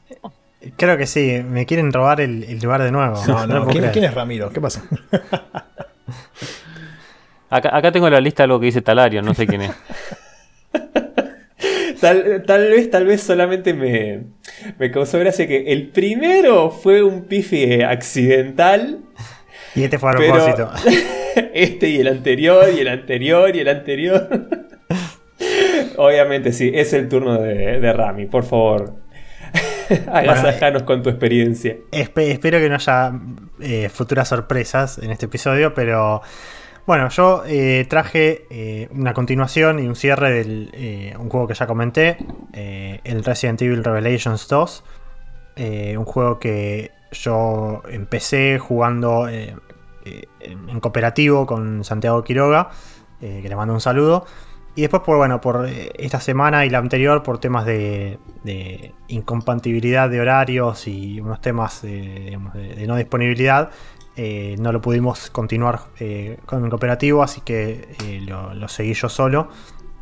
Igualmente, cuando, cuando termine este episodio, voy a seguir jugándolo con él. así que, para no, abandonar. Y porque creo que la, la experiencia COP debe estar buena. Pero bueno, eh, como dije, lo, seguí jugando al, Revelations 2 yo solo y lo terminé. Bueno, me, queda el, digamos, el, boss final, pero ya está, digamos, no, quiero pasar de este episodio hablando de este juego. Y qué decir, eh, la verdad que eh, jugándolo solo me, cambió un poco la perspectiva respecto de la primera impresión que fue medio regular por el tema de la simetría que comenté de los personajes. Y jugándolo single player, eh, la verdad que es un muy buen juego. Eh, es, un, muy lindo Resident Evil. Creo que de los, de los mejores que jugué hasta ahora. Eh, me divirtió mucho y me parece que, está. es muy recomendable. Para comentar un poco más. El Revelations 2, yo creo que ya había dicho, se ubica entre el 5 y el 6 en cuanto a la cronología de los Resident Evil. Y en cuanto al, orden de salida, salió después del 6 y antes del 7. Eh, así que está como ahí en el medio. Esta vez, en vez de hacer lo que hicieron con el Revelations 1, que fue sacarlo para 3DS y después portearlo, esta vez el juego salió para consolas, digamos, de sobremesa directamente y PC. Eh, lo que sí salió episódico, pero con episodios semanales. Eh, fue una decisión media rara de, diseño digamos, uno compraba, por lo que yo entiendo, vos comprabas el juego y el juego te lo daban en episodios, no es que vos tenías que comprar episodio a episodio. Pero bueno, digamos, en vez de sacarlo todo junto, lo extendieron en un mes más o menos. Son cuatro episodios. Y después hay dos que son, creo que DLC o, bonus cuando desbloqueas el. terminas el juego. Eh, el juego, como ya comenté, eh, el Resident Evil, la saga Revelations, eh, digamos, supuestamente se, la continuación, el, 2 no se relaciona con el 1, solo más que, más que en el título, pero la historia no está directamente relacionada. Y, como ya habíamos comentado cuando, cuando yo hablé del Revelations 1, eh, la historia de los Revelations no, no, revela nada, eso creo que lo había aclarado Porco, no revela nada de, la saga principal. Digamos, tiene un plot twist interno cada juego bastante fuerte, eh, pero no, no, no es que te abre, digamos, eh, la, la, cabeza respecto a la saga. la saga Revelations lo que están intentando hacer, si, si, es que continúa, la verdad no lo sé, es como, por lo que estuve investigando, es irse más para el lado del, horror y de, digamos, de los deseos de, los fans más acérrimos de la saga, mientras que la, saga principal la, enfocan más a, algo más popular, que, más orientado a vender más. Que en realidad no sé si fue tan así, especialmente con el 7, que fue como una vuelta atrás. Y ni hablar de los, de los últimos dos, de los eh, del, Village y de los digamos de los dos remakes, que creo que sí fueron más orientados a la nostalgia y, y a, traer juegos que eran de consolas de Play 1, eh, digamos de una generación con, controles tanque y, obviamente gráficamente muy diferentes, traerlos al público masivo. Pero bueno, esta saga... Un único comentario ya que lo mencionás. No, no, no termino de entender la, cómo la gente hoy rechaza tanto los controles tanque. Me, parece una, opinión bastante popular hoy en día.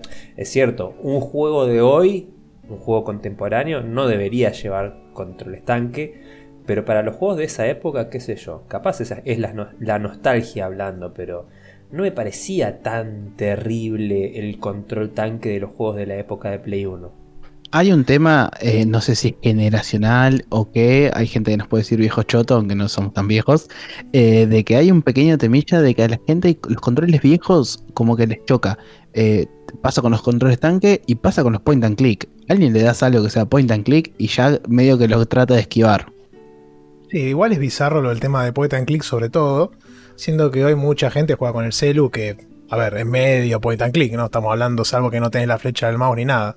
Eh, yo sí me siento un viejo choto, así que eh, no, tengo problema con eso. Pero este sí, e, es curioso el debate. Me pasa a mí en mi caso particular cuando, por ejemplo, critican a Mario 64. Que yo a Mario 64 lo juego con los ojos cerrados. Pero obviamente eh, ahí habla un poco la nostalgia y la experiencia que yo he tenido con el correr del tiempo, que yo lo manejo como la seda, Mario, y obviamente hoy si lo agarra alguien y me dice, che, la cámara se traba, Mario no va tan fluido, lo logro comprender también desde qué punto de vista habla, siendo que salió hace tres años Mario Odyssey que le pasa el trapo en todos esos aspectos desde ya, ¿no? Entonces es como que por ese lado comprendo la crítica, pero yo siempre digo, mira, a mí no, no me molestan controles viejos, ni me molesta estética vieja, ni nada. Y eso por suerte a mí en particular me abre más el abanico para poder disfrutar más cosas, digamos. Yo creo que igualmente el. No, perdón. Eh, los controles tanque de los de la saga original, de los de Play 1, quizás sí eran realmente control tanque. Porque vos, digamos, te movías para adelante y para girar tenías que. Eh, digamos, el personaje giraba en el, rotaba en el lugar. Pero por ejemplo, lo que hicieron en el. Y yo, perdón, yo entiendo que eso puede ser un poco chocante y medio molesto a, esta altura. Pero lo que hicieron, por ejemplo, en los remakes del 1 y del 0. Eh, que digamos no, no son, eh, no, no, estoy hablando del 2 y el 3, ¿no? sino del, del 1 específicamente, por ejemplo, me parece que está bastante bien porque fue como traer eh, eh, los controles tanque, pero con un esquema alternativo, que digamos en, el juego puedes elegir usar el esquema original. Un esquema alternativo que moviendo usando el analógico te deja mover al personaje libremente, sin esa, digamos, el, giro en el lugar y esas cosas que quizás eran un poco más, más raras de, controlar hoy en día. Pero bueno, eh, me parece que lo que hicieron con la, saga Revelations está bueno, especialmente con el 2, insisto. Eh, no sé si va a continuar esto, si la, traerán a, digamos, a los personajes de ahora, que es eh, Ethan Winters y, compañía. pero creo que el, 2 específicamente está, mucho mejor que el 1 y, es un muy buen juego les hago una consulta porque hablamos mucho de controles tanque y yo también soy un viejo y para mí los, mis primeros controles, por ejemplo en un FPS, tenía que subir la mira con el 9 y el 3 del, teclado numérico, sin mouse.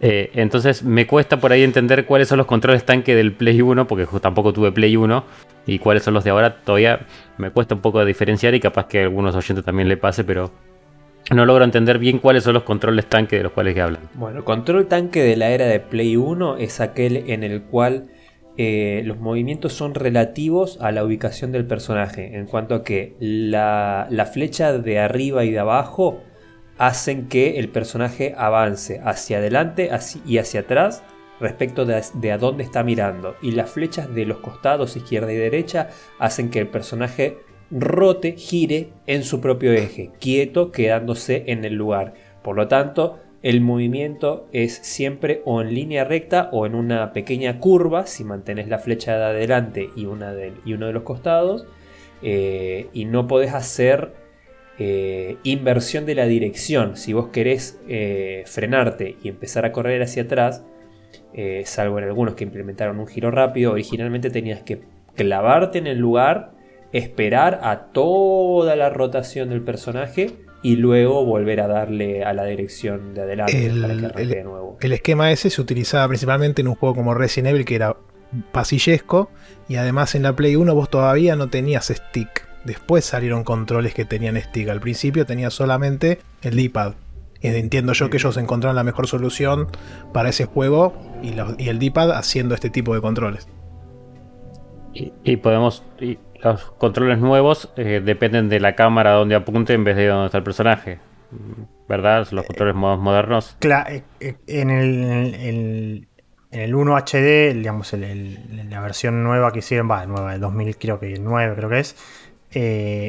sí, o sea, específicamente en ese, cuando vos cambiás de, cámara, te mantiene el, el, movimiento. O sea, primero, los, controles tanques se juegan generalmente en, juegos que tienen cámara fija. Entonces el problema de esos juegos a veces es que cuando vos pasás de transicionás de una cámara a otra, eh, como vos cambiás la, posición de la cámara, eh, mentalmente vos tendés a cambiar la posición de, movimiento, porque vos te quedaste pensando, eh, vos tenés que siempre pensar relativo al personaje y no relativo a vos. En cambio, en, en estas nuevas versiones, lo que hacen es que cuando vos transicionás de cámara te mantiene el movimiento que vos tenías antes. Y recién cuando vos soltás el stick y volvés a moverte, te lo, te lo reubica a la nueva posición. No sé si me explico, pero jugándolo se siente mucho eso. Si vos, por ejemplo, podés estar caminando en un pasillo hacia adelante y cuando vos pasás cierto punto la cámara se da vuelta y, lo ves de frente al personaje. Y si vos te quedás pensando en, eso, vos tendés a moverte para atrás, porque vos el personaje, digamos, empieza a venir hacia vos. Y, digamos, el esquema nuevo lo que te hace es te mantiene el movimiento hacia adelante. Y tenés este. Tenés la clásica de que vas a, llegas al borde de la pantalla y cuando vuelves se, te volvés otra vez y después volvés otra vez hasta que decís, bueno, va a parar. Y cuando pasa la pantalla frenas. Claro, eso era fantástico. sí, sí, sí. Claro, eso me hace acordar a los viejos Alone in the Dark de, PC, donde ya uno se acostumbraba ya a seguir corriendo con la inercia del, del personaje porque no, y no de la cámara, porque sabías que te pasaba eso. Claro. Eh, y bueno, eh, en este caso los, digamos, los Revelations no, son así, son tercera persona, ya están digamos, mucho más orientados a, un público más, a un esquema más, contemporáneo. Y bueno, particularmente Revelation 2, eh, ahora sí entrando un poco al, juego en sí, yo había comentado que el juego tiene un tema de, primero de asimetría, es, es co-op, o sea, cuando jugás en multiplayer es co-op, y si no, siempre tenés un personaje acompañándote. Y yo había comentado esto de la simetría, ¿no? De que vos en, eh, los episodios son cuatro y están divididos en dos. Eh, yo creo que la semana pasada, el capítulo anterior, llegué a comentar que jugué la primera parte, que jugás con Claire Redfield y Moira. Eh, Moira, bueno, no me acuerdo el apellido de, de Barry, pero la hija de Barry. Burton. Burton, esta está. Y después hay una segunda parte, digamos, como que cada episodio está dividido en dos. En la segunda parte vos controlás a Barry y a una nenita, se llama Natalia. Eh, Natalia, no, Natalie, Natalia. Natalia, Natalia. Sí, Natalia, Natalia. Y una nenita de 6 años y que sucede 6 meses después de lo que vos jugás con Claire y, Moira. Y jugás en los mismos escenarios, pero obviamente 6 meses mm, eh, en el futuro.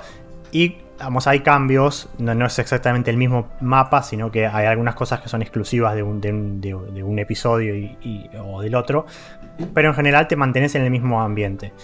Eh, y obviamente acá también se repite el tema de la simetría que yo comentaba. Vos, en el, con Claire, con Claire, eh, Claire puede usar armas de fuego, Moira no puede por un tema, digamos, de historia, y usa una linterna con la que se a los enemigos y, eh, digamos, eh, la podés- los podés rematar. Mientras que en el, con Barry, Barry sí usa armas de fuego y Natalia obviamente tiene 6 años, no, no puede. Entonces, eh, digamos, ella tiene un poder que es... eh, que puede ver a los enemigos, digamos, te parece como una estela en el- de los enemigos, sin que, digamos, por, por a través de las paredes, digamos. Y también ella, digamos, puede señalar lugares y Barry, digamos, mira hacia, hacia ahí. Además de que puede meterse en unos lugares, en, espacios, en aberturas en las paredes y demás que Barry no entra. Eh, entonces, como que en todo, en todo el tiempo hay una simetría. Si vos jugás en co-op, uno siempre juega con la nena y el otro con Barry. Eh, si jugás single player, tenés que cambiar de personaje. Eso yo lo descubrí cuando jugué de nuevo. Eh, el juego te pide cambiar de personaje constantemente para hacer ciertos puzzles. O por ejemplo, si vos estás jugando con, con- con Barry, podés usar a, Natalia para ver dónde están los enemigos y eh, acercarte de forma sigilosa. Eh, Natalia también puede eh, descubrir ciertos ítems en el, en- el- en el escenario y señalarlos y Barry después los va a buscar. Entonces, constantemente la experiencia single player eh, requiere que vos cambies de un personaje al otro. Pero está la verdad muy bien instrumentado, me parece. No, es, no es molesto el tema del co-op, como por ejemplo quizás era en el Resident Evil 5, que, vos tenías que ayudar mucho al personaje secundario. Cuando, no- cuando lo controlaba la IA, por ejemplo, o que tenías que hacer el tema de, manejar las balas que le, le dabas a ella, qué armas le dabas a, Shiva, eh, tener cuidado con si le dabas las hierbas o no, porque ella te curaba.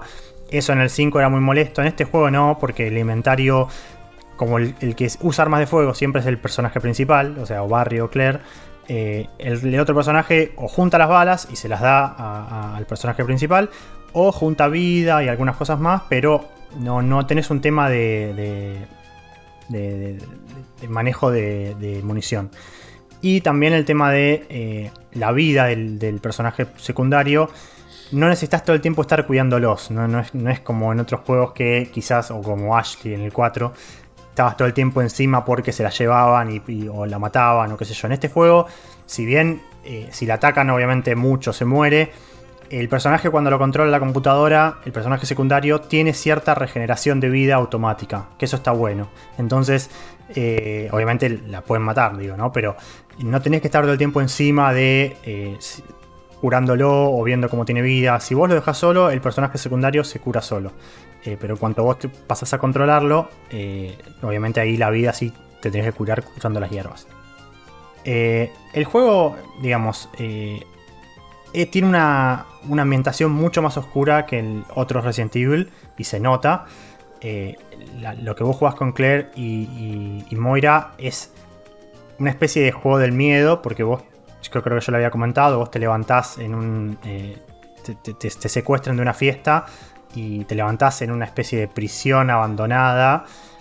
Tenés una pulsera en, la, muñeca que mide, digamos, cuánto, cuán asustado estás. Y en base a eso, bueno, hay todo un tema de historia, pero eh, te están como experimentando, como que te, hablan por la pulsera con un parlante y el, el principal te, te habla y te, te insulta, va, te insulta, digo, te, te, cancherea, es medio misterioso y vos siempre constantemente sentís que estás en, digamos, en una escena del juego del miedo, porque te metes en escenarios, eh, naves industriales, hay como una especie de prisión, hay un, matadero, que hay, hay, digamos, hay, no sé, cadenas, como que...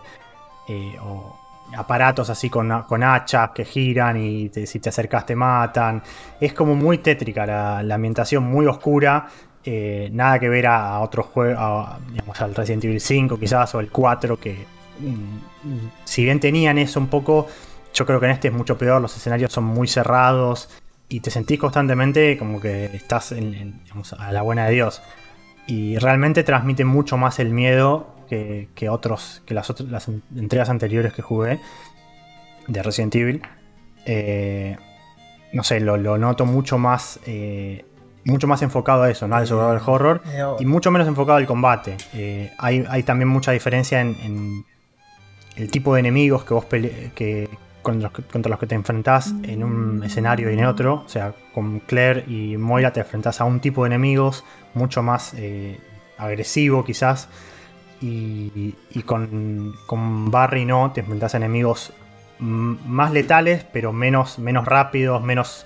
O sea, que, te. en menor cantidad. Entonces es como que se nota mucho el contraste y está muy bien, la verdad.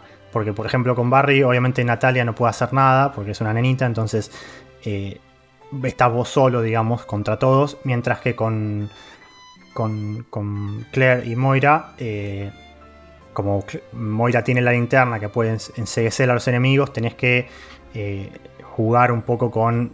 Bueno, Moira los estunea y vos te acercás con Claire y los, los rematás. Porque tampoco puedes eh, estar todo el tiempo a los tiros porque te quedás sin balas bastante rápido. Entonces, eh, la verdad que está muy cuidado y, me parece que eh, está bast- mucho mejor que el Resident Evil Revelations original.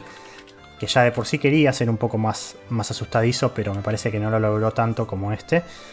Y, bueno, y me parece que el contraste que hicieron entre los, los dos, dos tipos de juego, entre digamos eh, lo, que es un personaje y el otro, está muy bien logrado. Si bien se puede hacer un poco repetitivo el tema de, de que con Barry vos jugás los mismos escenarios que jugaste con Claire y, y Moira y antes, pero los jugás seis meses después. eh, hay una cantidad suficiente de mapas, de, de- de, digamos, de escenarios exclusivos para cada personaje que creo que lo justifican. Entonces vos, algunas cosas que vos haces con Claire y Moira pueden afectar lo que pasa con Barry, algunas puertas que vos abrís o algunos eh, enemigos que vos matás de una forma, eh, cuando vos jugás seis meses después, eh, la muerte de ese enemigo afectó de una manera el escenario. Pero yo creo que es bastante fresca la diferencia entre uno y otro como para justificar el- la decisión. No es que estás jugando los mismos mapas y te los acordás de memoria y todo, sino que les meten un buen twist cuando jugás con el otro personaje. Eh, ahora que lo veo a Porco, me acuerdo de que vos me comentaste el chiste de, de Barry, del, del eh, Jill Sandwich. Sandwich. Ese, exactamente. Bueno, el juego tiene una referencia a ese chiste, cuando en una escena del- casi del principio, eh, a Claire le, le- le está por pasar algo parecido, con una pared que se le acerca y la va a aplastar. Y Claire dice, eh, uy, casi me... I almost became a, a Claire sandwich. Y Moira No, le... No, pero- espectacular. pero Moira- Aplaudo de pie. Moira le contesta, dijo, le dice tipo, uy, a vos también te conté esa historia. Claro, como diciendo que Barry le había dicho el mismo chiste a, a Claire y que por eso lo comentó. Pero la verdad que me acordé de eso cuando lo jugué y dije, lo, lo tenía que nombrar acá. Excelente. Me encanta es- ese detalle. Es un buen lindo detalle y se nota que obviamente se dieron cuenta de lo, gracioso que fue ese diálogo. Y bueno, en este juego que es un poco más serio y bastante más eh, terrorífico en algunas cosas, eh, creo que, está bueno. Eh, como dije, visualmente los diseños de los enemigos me parecen muy buenos, muy a lo Resident Evil, medio grotescos, pero, pero muy bien logrados. Los escenarios están muy buenos, son muy oscuros, es como un pueblo abandonado, eh, un pueblo minero medio soviético abandonado, y está muy bien hecho. eh, obviamente es todo de noche, casi todo, entonces se, valen un poco de ese recurso, pero está muy bueno. eh, el sonido también, los efectos de sonido, la, banda sonora es excelente. realmente te, a veces te, te- te para, te, te da escuchando la combinación digamos, de lo- los, ruidos de los enemigos, la música y, la visual. Y, y creo que es, es un juego muy divertido y ya- como ya dije, eh, de los mejores Resident Evil que jugué, me parece que, que está muy bien logrado. Facu eh, Maciel eh, creo que va a estar de acuerdo con esto porque él, él me lo comentó también así. Eh, la verdad que si quieren darle una oportunidad a un Resident Evil que no sea de la saga principal, creo que este es el, el mejor para jugar. Y... ¿Se puede jugar sin haber jugado al 1? Sí, sí, sí, totalmente. Est- Está eh, totalmente separado de, de- la historia del 1. Eh, digamos, como que con los, con los Revelations lo que buscaron hacer, no sé si ya te digo si continuará, es expandir un poco a un personaje. En este caso a Barry, por ejemplo. Un personaje del 1 que nadie conocía mucho. eh, y bueno, Claire obviamente, pero digo, Barry específicamente que tuvo un poco de protagonismo en el 1 y nada más. Acá le, lo expanden un poco, tiene un tema con él, digamos, la hija de él y él como padre, y después la nenita también, que medio que ahí se forma una relación ahí entre, digamos, padre adoptivo y hija. Y la verdad que está muy bueno el desarrollo, creo que para ser un personaje que, se recuerda por ese chiste tan, tan burdo del, primer juego. Acá creo que lo desarrollan bastante bien y se puede jugar 100% sin, sin haber jugado ni siquiera otro Resident Evil, diría. Eh, igual, qué lástima por lo que contabas que el juego esté tan bueno que arruine algo que normalmente mejora los juegos, como es el caso del cooperativo. Digamos que sea un garrón jugarlo cooperativo, pero sea tan bueno como juego single player. Y nada, un saludo a Santi, espero que hayas hecho el refan o que lo hayas jugado solo. No, no, el juego que no sé si está. No sé si es tan mala la experiencia cooperativa. Yo me, lo puedo imaginar jugándolo de nuevo cooperativo. Y si lo miras con otros ojos, está muy bien. Porque. Te iba a consultar justo del, de que justo hablabas del cooperativo como acá al principio mencionaste que jugarlo single player te, dio otra experiencia o te lo mejoró, digamos, la, perspectiva del juego. Entonces, tranquilamente podría obviarse lo cooperativo o igual está bueno que esté incluido. Este... No, yo, creo que no es necesario jugarlo cooperativo, en ese sentido sí se puede obviar, pero está bueno jugarlo así. Eh, me arrepiento, digamos, quizás de la, primera impresión, pero eh, al ser los encuentros, digamos, las escenas de combate no ser al no ser un Resident Evil 4 o un 5 que tenés combate de 15 minutos que te estás peleando contra hordas de, zombies, y ahí sí sería medio, medio, medio aburrido que el personaje secundario no pueda hacer nada, creo que en este juego eh, hay una cantidad de enemigos y los combates son lo suficientemente cortos como para que se vea balanceado y la ayuda que, un personaje le puede dar al otro está bastante buena.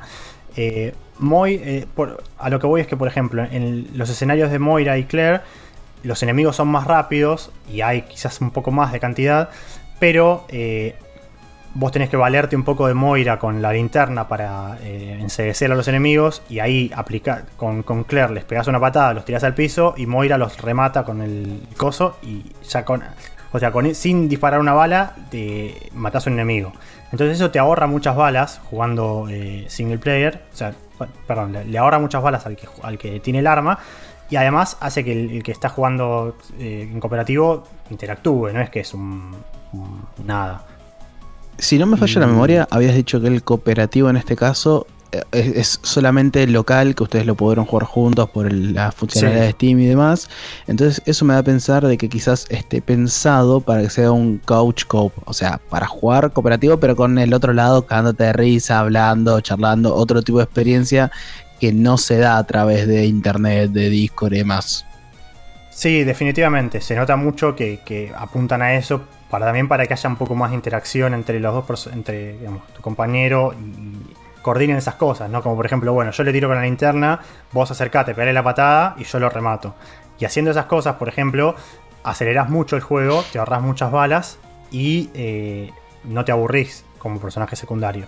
Y del otro lado, jugando con Natalia, que obviamente es ella sí no interactúa mucho, los enemigos de, ese escenario son más lentos, son, más parecidos a los zombies del, Resident Evil original. Entonces, no es que vos estás con Natalia corriendo por el mapa mientras distraes a los enemigos, sino que vos te podés quedar escondida en un lugar y quizás con el sentido, digamos, de la, de, la, no, de la premonición, digo, de, poder ver a través de las paredes, poder saber cuándo te van a emboscar o cuándo va a aparecer un enemigo y avisarle a tu, a tu compañero y ser útil en ese sentido, no, no ser, digamos, quedarte en el rincón agachado esperando mientras Barry se caga tiros. Eh, hay enemigos que, por ejemplo, eh, que son bastante jodidos de matar y que jugando con, usando el poder de, de Natalie de ver, vos podés como que es un enemigo específico que eh, le tenés que disparar en una parte del cuerpo para matarlo de una pero vos esa parte, sin, eh, digamos, a simple vista no la ves, tenés que usar a, Natalia. Eh, y si vos tenés yo jugando solo, digamos, cambio a Natalia, miro dónde está y después cambio a Barry y le disparo. Pero jugando con, tu, con el personaje secundario, con, un compañero, lo puedes hacer de una directamente. que te digan disparar en la cabeza, listo, le disparas en la cabeza y, ganás. Eh, entonces, creo que la experiencia puede estar buena. Eh, por eso quiero, digo que lo quiero seguir jugando con, Santi para, para ver cómo, cómo, se siente. Quizás ir alternando, sí, una y una, digamos, en una juego yo Barry, en otro juega él. O por ejemplo, digo, para, para también que para cada uno pueda jugar eh, un poco con cada personaje. Pero creo que está muy bien logrado. La verdad que no, no, no, siento que le, tenga quejas mayores para el juego.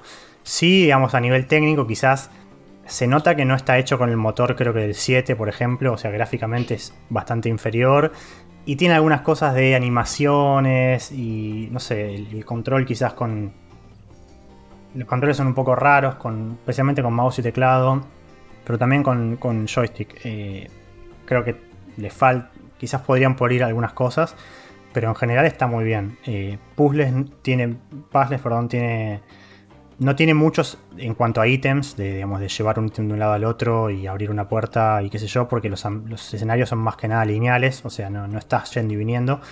Pero sí tiene mucho puzzle de interactuar entre un personaje y el otro, ¿no? Un personaje va, aprieta un botón, se abre una puerta. Bueno, con el, segundo, con el otro personaje vos pasás esa puerta y la mantenés abierta para que el personaje original vuelva, por ejemplo, digo, estoy diciendo al voleo, pero... O que eh, Natalia pase por una pared por abajo eh, y abra una puerta para que Barry pase y Barry abre otra puerta para que Natalia pase y así van como en cadena. Ese tipo de puzzles, eh, si bien son medio... no son los, clásicos de Resident Evil, se dan bastante bien porque no es... hacen que haya como un corte entre tanta acción y que bueno, por lo menos un poco pienses, eh, o sea, no, sea todo tiro. Así que el veredicto, digamos, creo que es muy buen Resident Evil. si, si, alguno quiere jugar, si estás con ganas de, jugar un juego de ese estilo. Eh, y eh, Porco especialmente que, jugó al 1, si, si podés jugar al 2, la verdad que creo que lo vas a disfrutar porque me parece que es... La verdad no sé exactamente cuál fue el consenso de la crítica, pero eh, a mí me pareció muy bueno. No, me arrepiento de haberlo jugado y creo que de lo último que jugué de los Resident Evil, creo que lo disfruté, te diría que más que el 4, por ejemplo. También, también ya lo había jugado, digo, pero yo personalmente me, pareció más divertido. Fuerte declaración. No capaz que del 4 no. Capaz alguien el 5 seguro.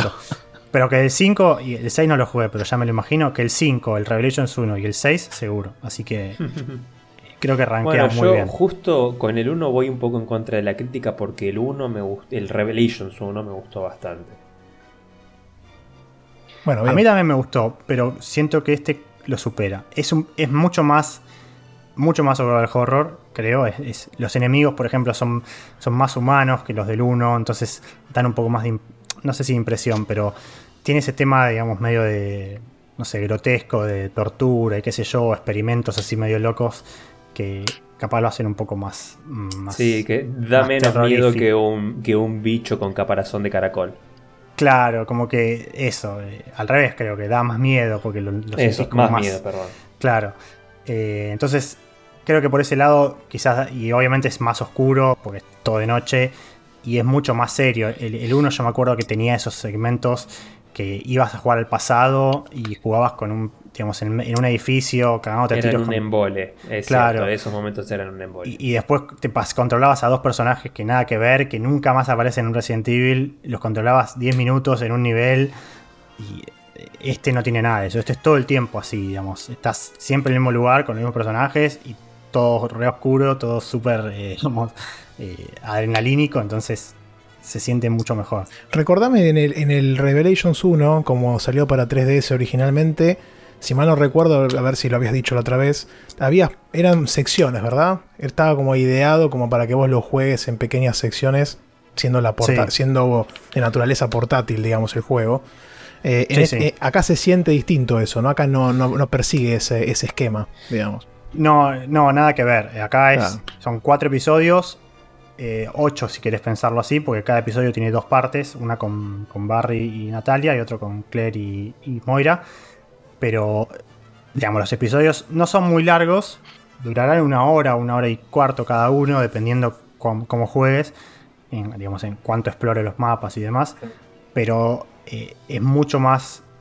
Son mucho más. Creo que son experiencias un poco más largas que, las del 1. el 1 tenía episodios muy cortitos, de 15 minutos, 10 minutos. O sea. evidentemente, por lo que comentás del pasaje a, consola, digamos, o a otro tipo de, de modelo, es como que le vino mejor, digamos. Sí, no sé si. Sí, o sea, para jugarlo en, consola de sobremesa, evidentemente es mejor este formato que, el de 3DS. Yo creo que el, Revelations 1, jugándolo en 3DS, quizás se aprecia más la posibilidad de cortar cada tantos minutos. Más que nada si lo jugás realmente portátil y lo jugás, digamos, en el sub, en el tren, qué sé yo. ahí sí, capaz, tenés 10 minutos para jugar, bueno, te haces un episodio, un mini episodio de Resident Evil, lo, lo haces en 10 minutos y listo. En cambio acá, mínimo tenés que estar una hora sentado, o un poco menos capaz, pero digo, no... Tiene checkpoints en el medio igual, ojo, así que podés cortar cuando quieras en realidad, pero eh, la historia obviamente está mucho más cerrada. Eh, En Resident Evil Revelations 1 la cortaban en muchos pedacitos, te metían las, las escenas del previously on Resident Evil Revelations y te tiraban, digamos, no sé, un minuto de, de recap de lo que jugaste hace 10 minutos en el mismo episodio. Entonces eh, era medio molesto eso, me acuerdo que yo me, me quejé bastante de eso. Sí. Pero este no, la verdad que eh, para cerrar eh, lo recomiendo mucho, creo que vale mucho la pena y digamos, jueguenlo, pruébenlo aunque sea el, el primer episodio, la, la, digamos, la versión de, de, de Claire, la versión de Barry, eh, que creo que hasta estuvo gratis, en- no sé si ahora sigue gratis, pero en algún momento estuvo gratis solo el primer episodio. Esa Y- es típica con juegos episódicos de regalarte el primero Sí, para tentarte. Sí, por eso, y creo que vale mucho la pena, porque es un lindo juego y como Resident Evil creo que está muy bien. Capaz que le entro. Hace rato que tengo ganas de hacer el, el camino de Ramiro, de jugar todos los Resident, por lo menos todos los que me faltan. Pero. Podríamos decir que Por- te sumaron otro juego más al backlog entonces. Eh, me me en realidad ya los tengo en el backlog, Claro. porque yo lo- los quiero jugar, quiero jugar la saga. Le puse un par de poletitos extra a las ganas de jugarlo, pero bueno, tenemos ese maldito limitante de el tiempo. Sí.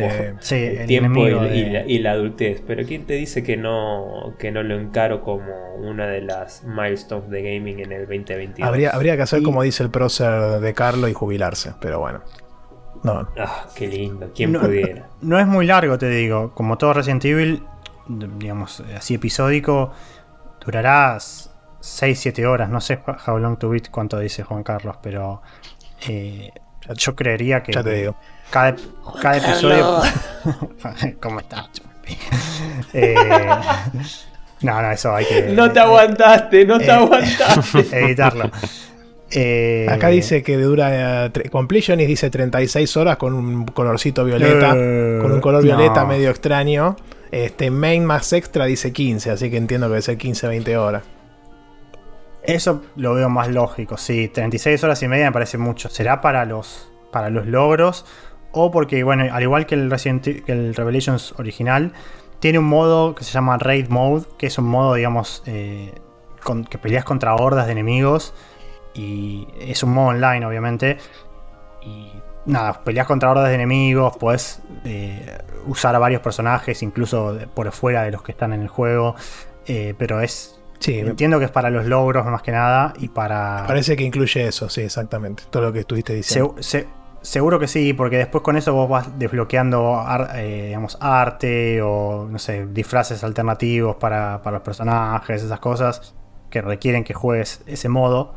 Y obviamente yo ni lo toqué, o sea, no me interesa... eh, está bueno el combate en los Resident Evil, pero no, no- no me parece que, que valga la pena un modo entero solo para eso. Pero no, yo creo que me- menos que, o sea, incluso menos que las 15 horas. Eh, yo creo que el main story de 10 horas está bastante bien. El main más extra no sé qué sumará. eh, pero bueno, el juego, como dije, tiene dos episodios bonus. Que son, creo que eran DLC. eh, que no sé exactamente de qué tratan, pero además de los cuatro de la historia, tenés esos dos extra. Yo Pero no no. quiero decir nada, porco, pero el FES son 8 horitas, así que si querés liquidar backlog, me parece que rinde más. Dejen de sumarme cosas, dejen de sumarme cosas. Ya me, ya, me, ya me querés robar el protagonismo del Resident Evil con el Face de nuevo. Ay, Y no porque creer no es tu cumple todavía, estamos a, Ah, estamos a 40 cumpleaños, minutos. ah, estamos a 40 A minutos. no Todo. Este capítulo se va a llamar Todos contra Rami. Sí, Sí, sí. Me gusta. Haciendo parodia todos contra gusta, Juan. me gusta. Me Sí, gusta. sí, sí, total- totalmente. Ah, así que bueno, eso fue lo que estuve jugando. Voy a ver con qué sigo. Si sigo con algún Resident o, o paso a otra cosa en el interín. Pero con eso creo que, que estoy conforme. Yo te propongo que juegues el Resident Evil Gaiden. O Gaiden, como quieras decirle. ¿Y ese? ¿Sabes cuál es? ¿Sabes cuál es? Ah, te lo dejo como tarea para la casa, búscalo. Te va, te va a parecer gracioso. O por lo menos tarea para el final del capítulo. Eh, tenés lo que tarde nuestro amigo Santi Rod, ahora sí, en, en completar su sección para hacer una googleada poderosa y contarnos qué pensás de, del Resident Evil Gaiden. Pero bueno, vamos a seguir con Sakul, digo con el capitán de la gran N. ¿Qué tenés para compartir? voy a ser breve seguramente porque no, no estuve jugando tanto, así que vas a tener que buscar rápido, igual va a ser sencillo seguro. Este, me pasó lo mismo, estoy en el mismo lado tuyo, Porco, que esta semana me puse a, finalizar un juego que salió este año, así que no estuve muy, muy del lado de, la logia. Seguí con Río. Pero el Genshin salió el, año pasado, ¿eh? ¿Cuál? No. El Genshin. No, no, no, las monas chinas no las evité, no. Instalé y quedó ahí. No, estuve, estuve, y ya lo borré del celu, así que estuve bien. Este. No, no, hablo de, de Ryonosuke, ahí el Grace Attorney, la verdad que hermoso. Y yo ya tengo mi candidato a Goti, así que te lo, te lo voy a discutir.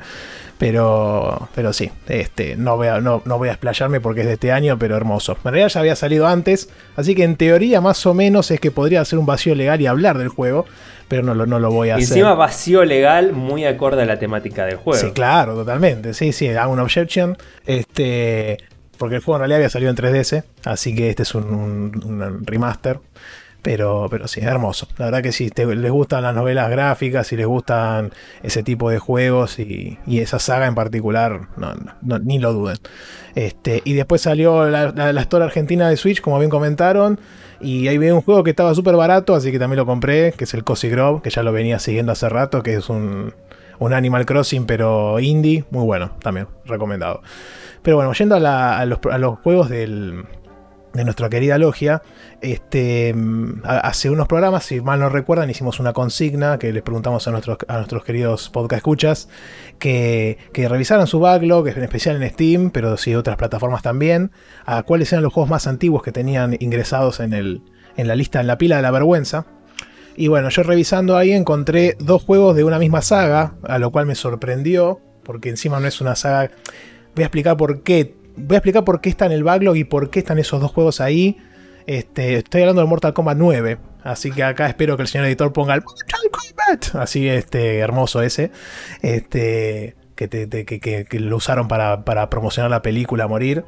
Este, y la verdad que, lo jugué un poco al Mortal Kombat. Yo lo había arrancado en su momento y lo dejé y listo. No, no hice mucho más. piensen que esto lo compré cuando Steam estaba todavía en dólares. Eh, salió dos mangos igual. Y mm, lo jugué en PC, obviamente. La verdad que, que este juego salió en 2000, 2012, 2013. Este, y entre 2011 y 2012, porque hubo diferentes versiones, y la de PC salió en 2013, que ya esa versión cuando salió en 2013 ya era la Complete Edition, que tenía DLC y un par de cositas más. Eh, bueno, lo hizo NetherRealm Studios de Llano, que es la continuadora de Midway, a cargo de Ed Boon. Eh, y la verdad que mm, primero quiero destacar que es una, mecánica, una opción que ya venía de juegos anteriores porque yo había jugado el Armagedón, que entiendo que es el anterior a este, que cuando vos pones pausa te deja ver la listado de movimientos. Eh, eso es una gloria eh, hermosa, porque me acuerdo, yo soy de vieja escuela, como ya dije, soy medio viejo choto. Yo tenía la Club Nintendo, la Club Nintendo con los movimientos de Mortal Kombat 2, entonces yo me tenía que memorizar los movimientos de la revista para después aplicarlos en el juego. No me salían, una bronca. Este, acá ya pones pausa y directamente podés empezar a ver. Lo que sí tienen un montón de movimientos. Este, además de los movimientos especiales de cada personaje, tenés un montón de movimientos que son como mini combos. Ponerle que tocas tres veces la cruz y hace como un golpe más fuerte.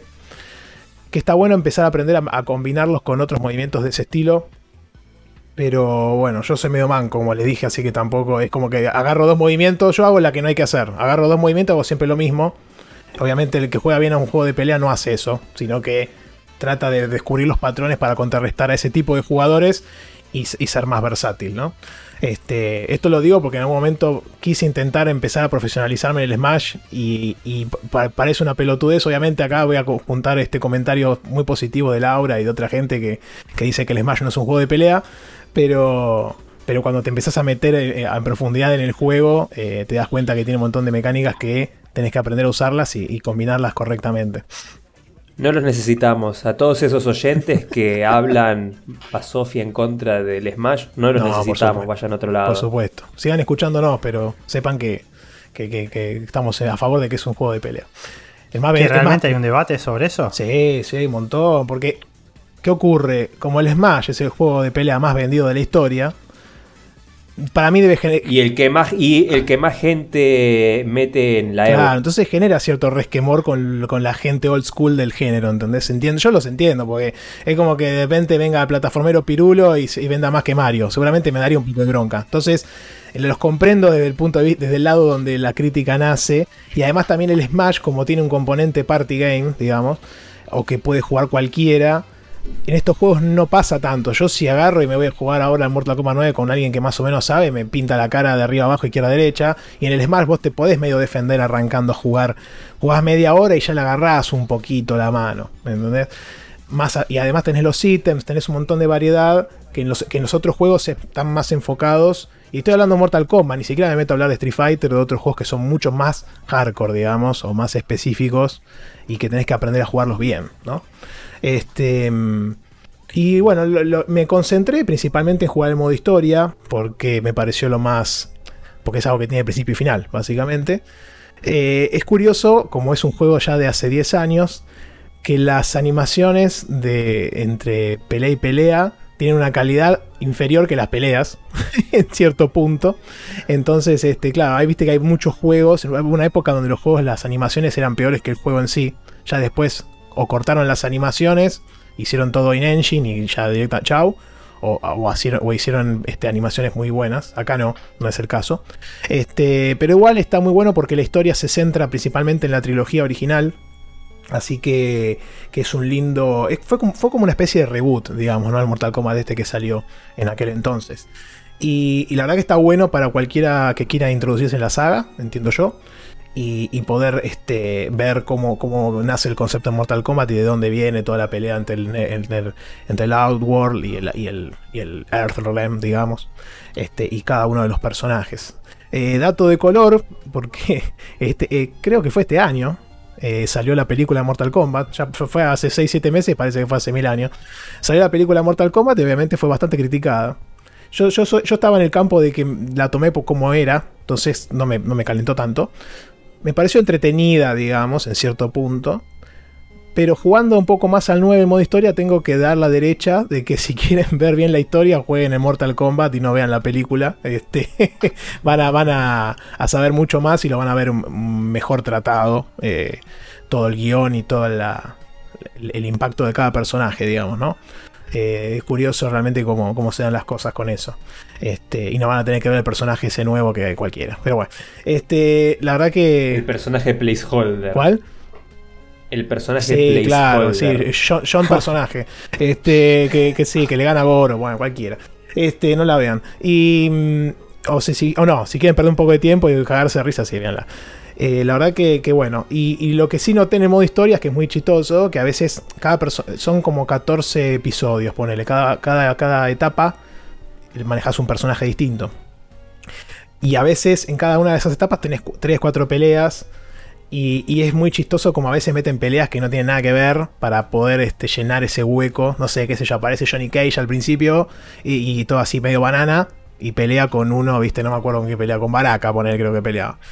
Y después aparece Raiden y le, medio que le para el carro y le dice, che, Johnny, no seas medio pelotudo, estamos todos al mismo lado. Ah, ¿qué te pasa? No sé qué, y peleas con Raiden, cualquiera.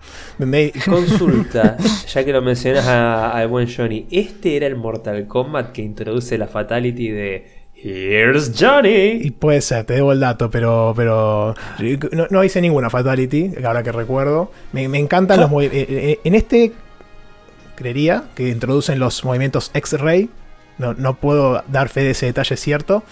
Pero vos cuando vas peleando llenas una barra y cuando la tenés completa puedes hacer el movimiento X-Ray que le saca un bastante daño al, al rival y hace toda una animación que le rompe el cuello, le rompe el pecho. Bien clásico Mortal Kombat. Vos no entendés cómo después el tipo sigue, sigue Sí, peleando, sigue ¿no? Claro, Sí, se sí. rompe el, el- el cuello. Y, está y listo, ni, a- pero- ni hablar, ni hablar se le meten dos veces el X move, el X ray move en, en la misma pelea. es fanta- es Eh, fantástico. Entre uno y otro se le sanaron todos los Es huesos. fantástico. Sí, y no hablar de que le ganás haciendo una fatality y después sigue la cinemática, la historia, como si nada, ¿no? También. Sí, sí, es genial. La verdad que esas cosas, por eso, eh, más allá de que obviamente mucha gente se lo toma en serio la saga y me parece bárbaro porque tiene un montón de historia.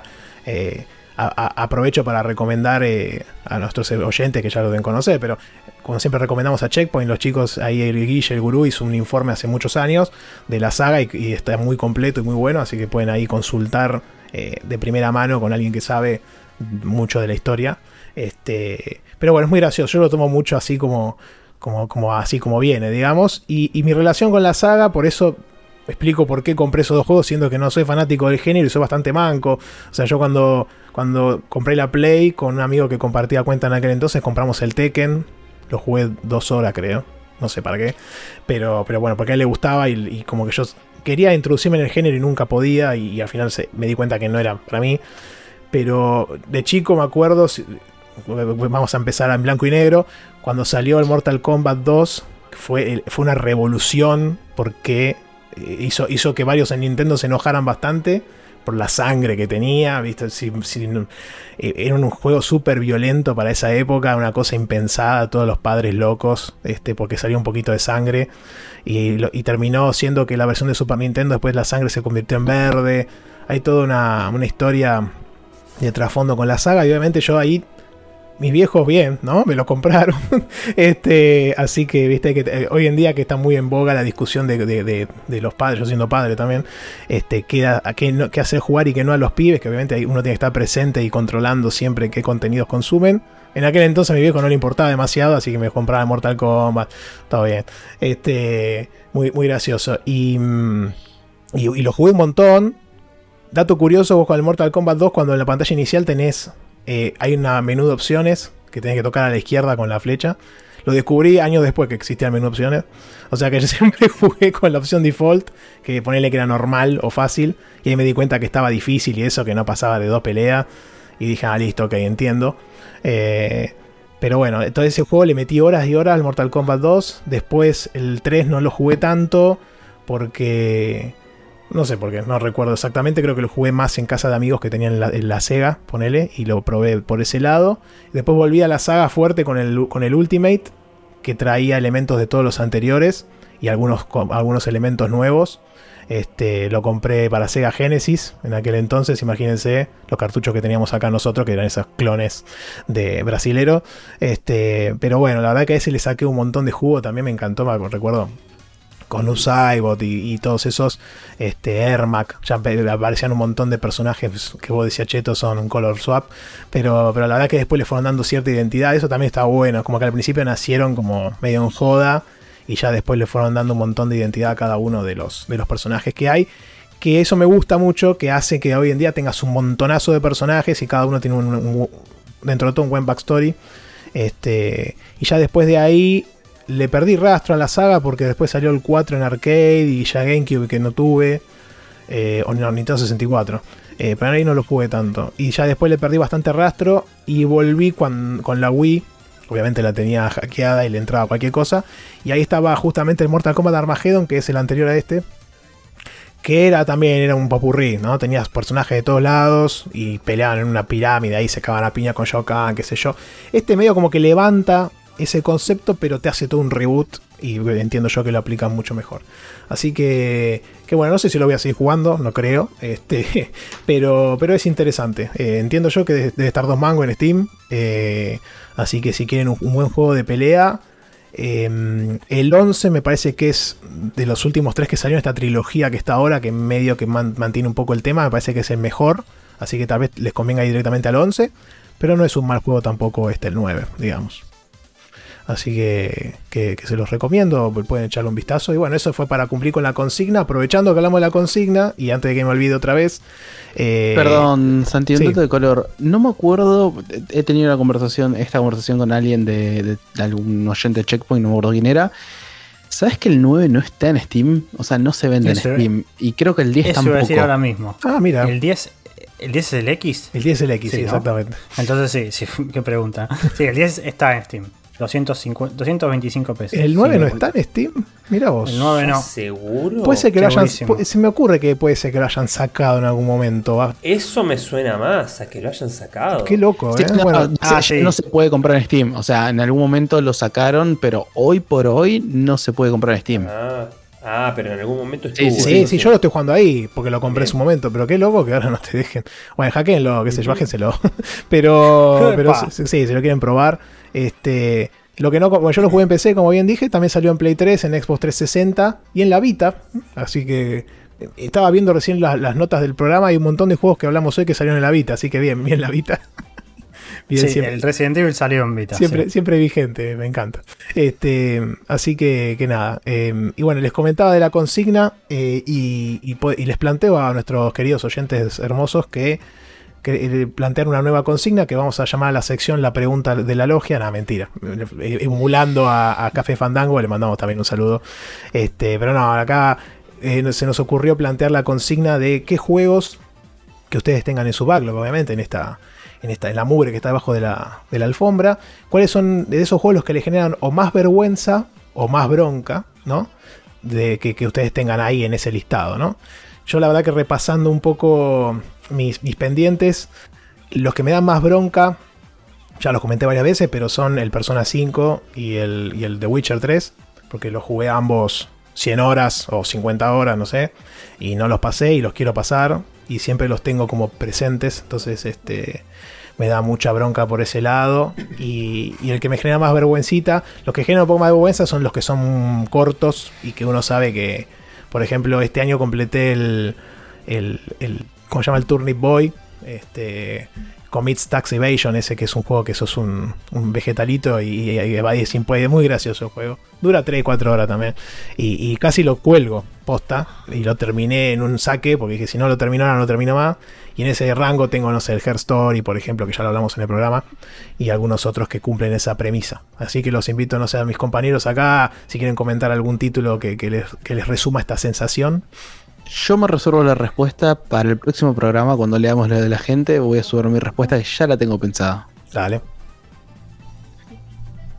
Eh, yo estuve revisando un poco mi lista ahora que lo mencionas y tengo un juego que va a ser polémico que lo diga, pero lo voy a decir porque realmente me da bronca, que es el Mass Effect Andrómeda. ¿Y por qué digo que me da bronca? Que me da bronca. Porque a mí me gusta mucho la saga Mass Effect. Yo de la trilogía original soy fanático. Y cuando salió la Andrómeda, por cosas de la vida, no lo pude jugar. No sé si la PC que tenía en su momento no, no, no se lo bancaba muy bien. eh, Creo que salió muy caro, no sé qué, no lo compré. Y todo lo que escuché del Mass Effect Andrómeda lo escuché por parte de terceros. Porque tampoco vi gameplay. No, habré visto algún video, digo, pero no vi un walkthrough entero. eh, no, no, no, no sé nada de la historia. Entonces siempre escuché que la gente le da con un caño, que le da con un caño, que le da con un caño. Y yo digo, pero yo soy fanático de la saga Mass Effect. No compré la trilogía remasterizada, pero. Porque la verdad no, no- no le veo tanto sentido, pero me encantaría jugarlo. Y digo, realmente tengo que jugar ese juego. Es Porque eh, todo el mundo habla de él. Mirá. Y me dice que no, que no vale la pena. Pero yo digo, no, o sea, por el amor que le tengo a la saga Mass Effect, tengo que jugarlo para experimentarlo por, eh, digamos, por mí mismo. digamos. Mira, ah, pensé que ibas a decir que te dio bronca comprarlo. Nada, pero fuera de chiste. eh, eh, ese juego me parece que tuvo un cierto arco de redención en el tiempo. Y últimamente puedes encontrar algunas opiniones que te dicen no estaba tan malo. Hay algunos que se mantienen firmes en su opinión original. Así que me parece que es un lindo candidato como para probarlo y por cuenta propia decir, che, bueno, al final si era una bosta o no, digamos. Eh, Es que esa, digamos, em- es un poco mi intención, porque a- al gustarme tanto la saga original, me da bronca quizás eh, no haber probado este juego basándome nada más en lo que, en lo que escuché, digamos, por terceros, en, en, en, eh, podcasts, en internet y qué sé yo. Y, y decir, bueno, pero si lo tengo, podría jugarlo. O sea, si me gusta tanto la saga, tendría que sacarme las ganas por mí mismo, ¿no? Y, y experimentar si realmente es tan malo como dicen o no. Pero no sé, no, no creo que lo juegue en el futuro próximo, pero es algo que, eh, ya te digo, revisando la lista creo que es el único que me transmitió esa sensación. Hay otros juegos que digo, sí, la verdad, qué boludo, no lo jugué, pero creo que este fue el que más sentí eso. No sé, el resto, si... Si tiene algún listado. Algún, Yo, yo tengo un par de juegos ahí. No, no sé si me ha dado bronca no jugarlos, pero en algún momento lo nombré. Tengo el The Stranding, que me cansé de escuchar reviews del juego. Lo tengo comprado y todo. Lo jugué. Creo que ar- arrancás en una especie de, de altiplano, te metes en una cueva y no, no pasé de ahí, así que son los primeros 5 o 10 minutos y no, no lo jugué más y lo, lo colgué ahí. Y bueno, todos hablan de, de la experiencia, todo. Me da un poco de fiaca el hecho de que dicen que no, el juego arranca después de las, no sé, 40 horas y decís, tengo que jugar 40 horas para que me guste, creo que me va a costar un poco, pero bueno, eh, lo tengo ahí, ahí pendiente. Ese, Y bueno. ese es difícil, sí. Yo para cerrar creo que hoy el que más bronca me da tenerlo todavía en el backlog es uno que san- lo tengo además Santi rodeado, que es el Xenogears de PlayStation 1, porque le invertí 65 horas y todavía tengo un rato largo para 65, jugar. Creo que 65 de- más tenés. y más o menos, debo ir poco más de la mitad del juego. Sé que me queda un tramo importante, pero me cuesta mucho retomarlo y es un problema porque viste que esos juegos que son tan eh, heavy en historia y en mecánicas, y como que tenés que refrescar todo lo vivido hasta el momento para retomarlo o arrancarlo de cero. Y la verdad que arrancar de cero con todo el tiempo que le metí no me tira nada. Además me imagino que en esa época, no de- corregime porque yo no, no lo jugué, no eran muy proclives a hacer tipo un log de historia o un seguimiento. No es como No, hoy que te hacen un, este un- tenés un log donde vos entrás, lees y decís, che, estás acá. ¿Entendés? Vos decís, ah, me acuerdo, listo. No. No, para nada, no Claro. existe. No, yo creo que mi, mi mejor opción para retomarlo es mirar un video con la historia hasta ese punto y ahí agarrarlo de nuevo. Aprovecho y hago una, recomendación. Hay un podcast, lo que sí, es en inglés, que me gusta mucho. Se llama Retrograde Amnesia. Retrograde Amnesia. Que arrancaron haciendo una revisión en el que sus dos conductores iban jugando, en este caso el Xenogears, eh, y capítulo a capítulo del podcast comentaban sus avances y lo analizan, pero hiper a fondo, hasta el último detalle, hasta el último NPC, hasta la última piedra, no dejaban una piedra sin levantar y todo te lo comentaban en el podcast. Eh, y ya van como por la tercera temporada porque se dieron vuelta todo el Xenoblade, después todo el Chrono Cross y ahora están jugando Final Fantasy VIII. Es un muy lindo podcast.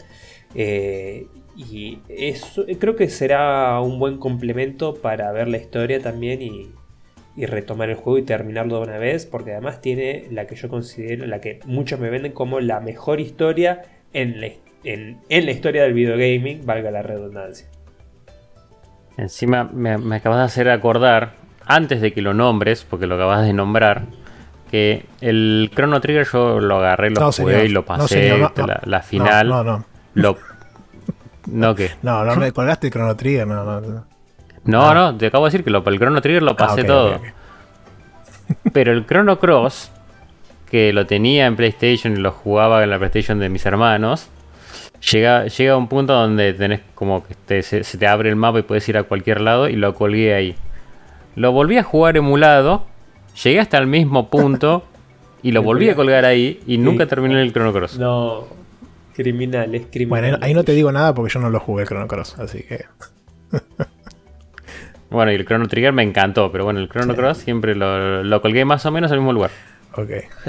Si, si está escuchando, una- un saludo a, a un amigo que tengo que el muy basura me viene amagando con que va a jugar el Chrono Trigger desde hace años y, y no pasa de la, del pri- la primer llegada al fin de los tiempos. No. Qué manera de amagar este No, no, Ah, no. yo- de- de- Fernet Triple, si estás escuchando, te mando un besito. Este, a todos los que estén escuchando ahora que no hayan jugado al Chrono, a Chrono Trigger, perdón, eh, puede- le damos permiso para que corten ahora, por más que ahora hable de Donkey Kong, no importa. Van, lo juegan, después vienen y siguen escuchando el programa.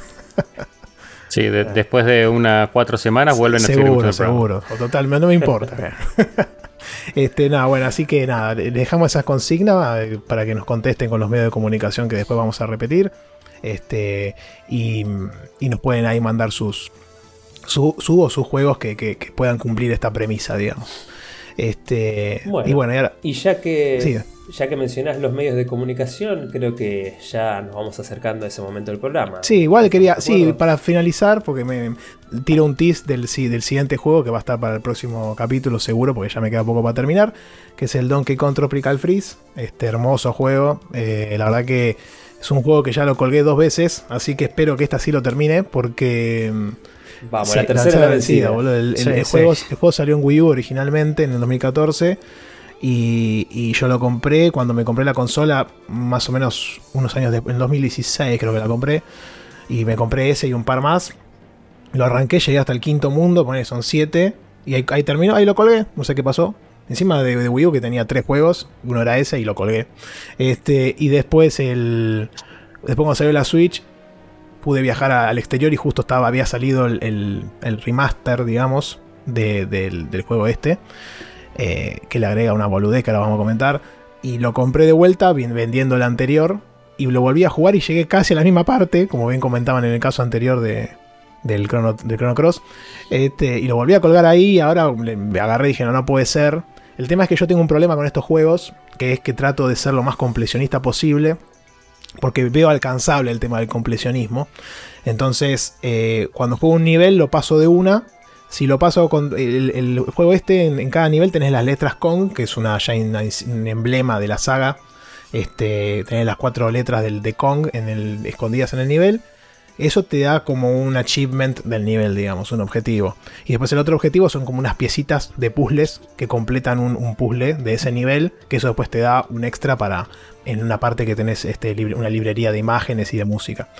Entonces, eh, mi objetivo siempre es jugar el nivel de una y tratar de conseguir todos esos objetos. Cuando termino, algunas piezas están escondidas. Ya le empiezas a agarrar un poco la mano al patrón que usa el juego para esconderlas. Hay ciertos este, puzzles que te das cuenta. Ponele, hay una línea de bananas. Entonces vos vas agarrando la línea de bananas y cuando agarras todas te aparece la pieza. Entonces vos ya te empezás a percatar en qué parte de qué del nivel puede llegar a ver ese tipo de, de desafío o no. Y, cuando termino y no, lo- no las encuentro todas, me sale, me sale el orgullo gamer, que no sé cómo todavía existe, que digo, no, las voy a encontrar igual. Entonces vuelvo a entrar al nivel, lo vuelvo a pasar otra vez, no las encuentro. Y cuando llego al tercer paso, digo, bueno, ahora voy a usar el ítem que te da el juego para que te ayuda, que te aparece Squax, que es el loro, que arrancó en Donkey Kong Country 1. Te aparece al costado y cuando estás en la zona, cerca de la zona donde está el- el- la piecita, empieza a chillar y a hacer una señal de que ahí está escondido el secreto. Entonces ahí uso, Galleta, galleta. Sí, sí, claro, ahí uso eso y con eso ya la. Generalmente la suelo encontrar. Entonces es como que cada nivel lo paso tres veces cuando no encuentro todo de una y eso te lleva tres veces más de tiempo, ¿no? Este, Eso explica por qué sí, sí. Después hay un, hay un modo Time Attack, que no, ese no le doy mucha pelota, pero que también te da como un achievement del nivel, que es cuanto más rápido lo pasás. El juego está bastante bien pensado como para que pases los niveles rápido también. Este, así que está bueno esa, esa vuelta para los, para los speedrunners, es, es, es una linda, un lindo aliciente, digamos. Bueno, el juego es un plataformero de ya, como la saga Donkey Kong Country. La historia es muy sencilla, están en la isla Kong, ahí creo que es el cumpleaños de Donkey Kong, y, caen una, una horda de enemigos este, nórdicos que traen toda la nieve y el hielo y congelan toda la isla y los mandan a, a Freddy Churros y caen en una isla ahí vecina y van pa- pasando de isla en isla hasta que llegan a, a recuperar su, su- su reino, ¿no?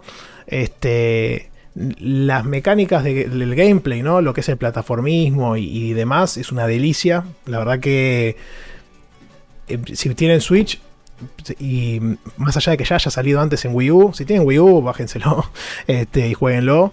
Este, si tienen Switch y bueno, se tienen hackeado, obviamente, por un lado. Y si no, la verdad que está bueno. Ha caído un descuento ese juego, ya más de una vez, así que no es mala hacerle un seguimiento a ver cuándo cae en descuento otra vez. Eh, que no es poca cosa, ¿no? Siendo juego first party. Este, pero la verdad que, es súper recomendado porque lo que es el plataformismo y demás este, está pulido al detalle y, es bastante precioso. A veces es como que el juego te da una manito porque tal vez con algún salto medio que no llegás, igual terminás llegando a, a pegarle a un enemigo. Estaba viendo que el director es, es Kensuke Tanabe, el productor, perdón, es, es Kensuke Tanabe. Kensuke Tanabe tal vez le suene de el, el Super Mario Bros. 2, ¿no? Los Mario Bros. USA, digamos, el que vos ibas y agarrabas a los en el que es la copia del, del Doki Doki, ¿no? Creo, no, el Doki Doki no. Del Doki Doki Panic, ¿puede ser? Porco. Sí, Eh, creo que es lo que y, y levantan algunas mecánicas de ese juego. En ese juego lo que era. En ese juego nacieron los Shy Guys, ¿no? Y, y una mecánica muy común era subirse y agarrarlos para tirarlo contra otros enemigos. Bueno, en este juego existe esa mecánica con algunos enemigos. Así que es lindo ver cómo van trayendo elementos de, otras franquicias dentro de Nintendo y de juegos anteriores para, para este. Y otro dato interesante también es que vos manejas a Donkey Kong y después los barriles te pueden dar a Diddy, a Dixie o a, o Cranky, que es la primera vez que se puede jugar con el viejo. Eh, cada uno tiene una habilidad particular. Eh, Didi tiene el jetpack, la otra tiene el pelo para volar, digamos, o ser como un. una subidita así rápida en el aire. Y Cranky Kong tiene un, el bastón que funciona eh, como la pala del Shovel Knight, por ejemplo, o para los vieja escuela como, la, como el bastón del tío rico también, en los juegos de, de ¿cómo se llama? De- del tío rico justamente. DuckTales. De DuckTales, exactamente. Eh, así que ahí ya se puede dar una idea bastante rápida. Y después el remaster, el remaster, el, sí, el remaster que salió en Switch es medio choreo en cuanto a que lo único que agrega es el modo Funky Kong, que es un super easy, digamos. Que en mi caso me viene bien, por ejemplo, si quiero que la nena juegue, porque Funky tiene la habilidad de todos los otros Kongs, todos los que les dije recién, y además es medio invencible. Así que la única forma que tenés para perder con él es o ahogarte en el agua o, o caerte en un pozo, ponele. Si no, ya después no vas a perder nunca. Este, está pensado como para que los pibes puedan jugar porque el juego no es fácil, la verdad no es fácil. Este, sobre todo los niveles especiales dentro de cada mundo que aparecen cuando juntas todas las letras Congo, por ejemplo, de cada nivel, eh, son realmente jodidos. Eh, lo que tienen de curioso esos niveles es que no tenés un checkpoint, entonces tenés que pasar todo el nivel de una. Obviamente con, con prueba de error te vas agarrando la práctica y los pasás, pero se vuelven bastante peludos. eh, así que si quieren un plataformero dificultoso, este, este, este cumple bastante las expectativas. Eh, y, bueno, eso. Y después no, no hay mucho más. La, la- música la hace el maestro David Wise, que ya lo mencioné cuando hablé de, de Shocal Islands. Y ahí Porco se, también hizo la, la música Donkey Kong Country 2 y los anteriores. Este, preciosa la música. El otro día leí una nota que le hicieron y le preguntaron qué, cuál era su pieza musical que más le gustaba y, comentó que la que más le, le, le daba orgullo es Aquatic Ambience de Donkey Kong Country 1, que es nada, increíble que haya hecho eso en Super Nintendo, pero bueno. Este, así que, con eso cierro. La semana que viene ya lo voy a terminar y voy a traer las impresiones finales seguro y hablar un poquito más de la historia y, algunas cosas que hay eh, para, comentar del juego. Pero la verdad que, que me encantó y bueno, y ya se viene el Metroid Dread, así que posiblemente también haya algo por ese lado que, que pro- Estamos en problemas, Santi. Sí, ¿eh? no, falta un mes, falta un mes, pero más allá de eso, este, sí, ya es, olvídense, cuando venga ahí me voy a colgar con eso, pero, mm, pero ya si recuerdan la primera, en el primer episodio yo dije que venía el Metroid Marathon, así que vamos a ver si retomamos por ese lado, este, porque hay que ponerse a punto, ya falta un mes chicos, así que ya estamos. Sí, igual yo decía que estamos en problemas porque la llegada de Metroid Dread va a significar que por un tiempito no vamos a atacar tanto backlog. Va a ser otro juego contemporáneo el que le vamos Sí, a sí, dar. sí, dejen de sacar juego bueno, boludo. Solamente quiero acotar que creo que en este tiempo Rami no solamente pudo hacer la tarea, creo que lo investigó y hasta lo descargó el juego. sí, explayó un, poco poquito. más, ¿eh? casi, sí. Eso que era un Sí, teaser. sí, sí. Pero bueno, ya, ya con eso finalizamos la, la- la sección. Esta es la versión corta de Santi Sí. Boludo. Estuve viendo el programa anterior y dije que iba a hablar, lo cambio un poco, 40 minutos. Me, me, me, me zarpé, pero. Estoy como.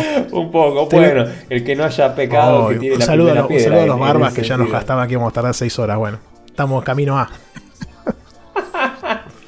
Sí, pensar que arrancamos diciendo, no, hagámoslo de una horita, Sí, sí. horita y media, como Esa- mucho. Ese fue un delirio. Magoya. Eso Sí. sí que fue un delirio.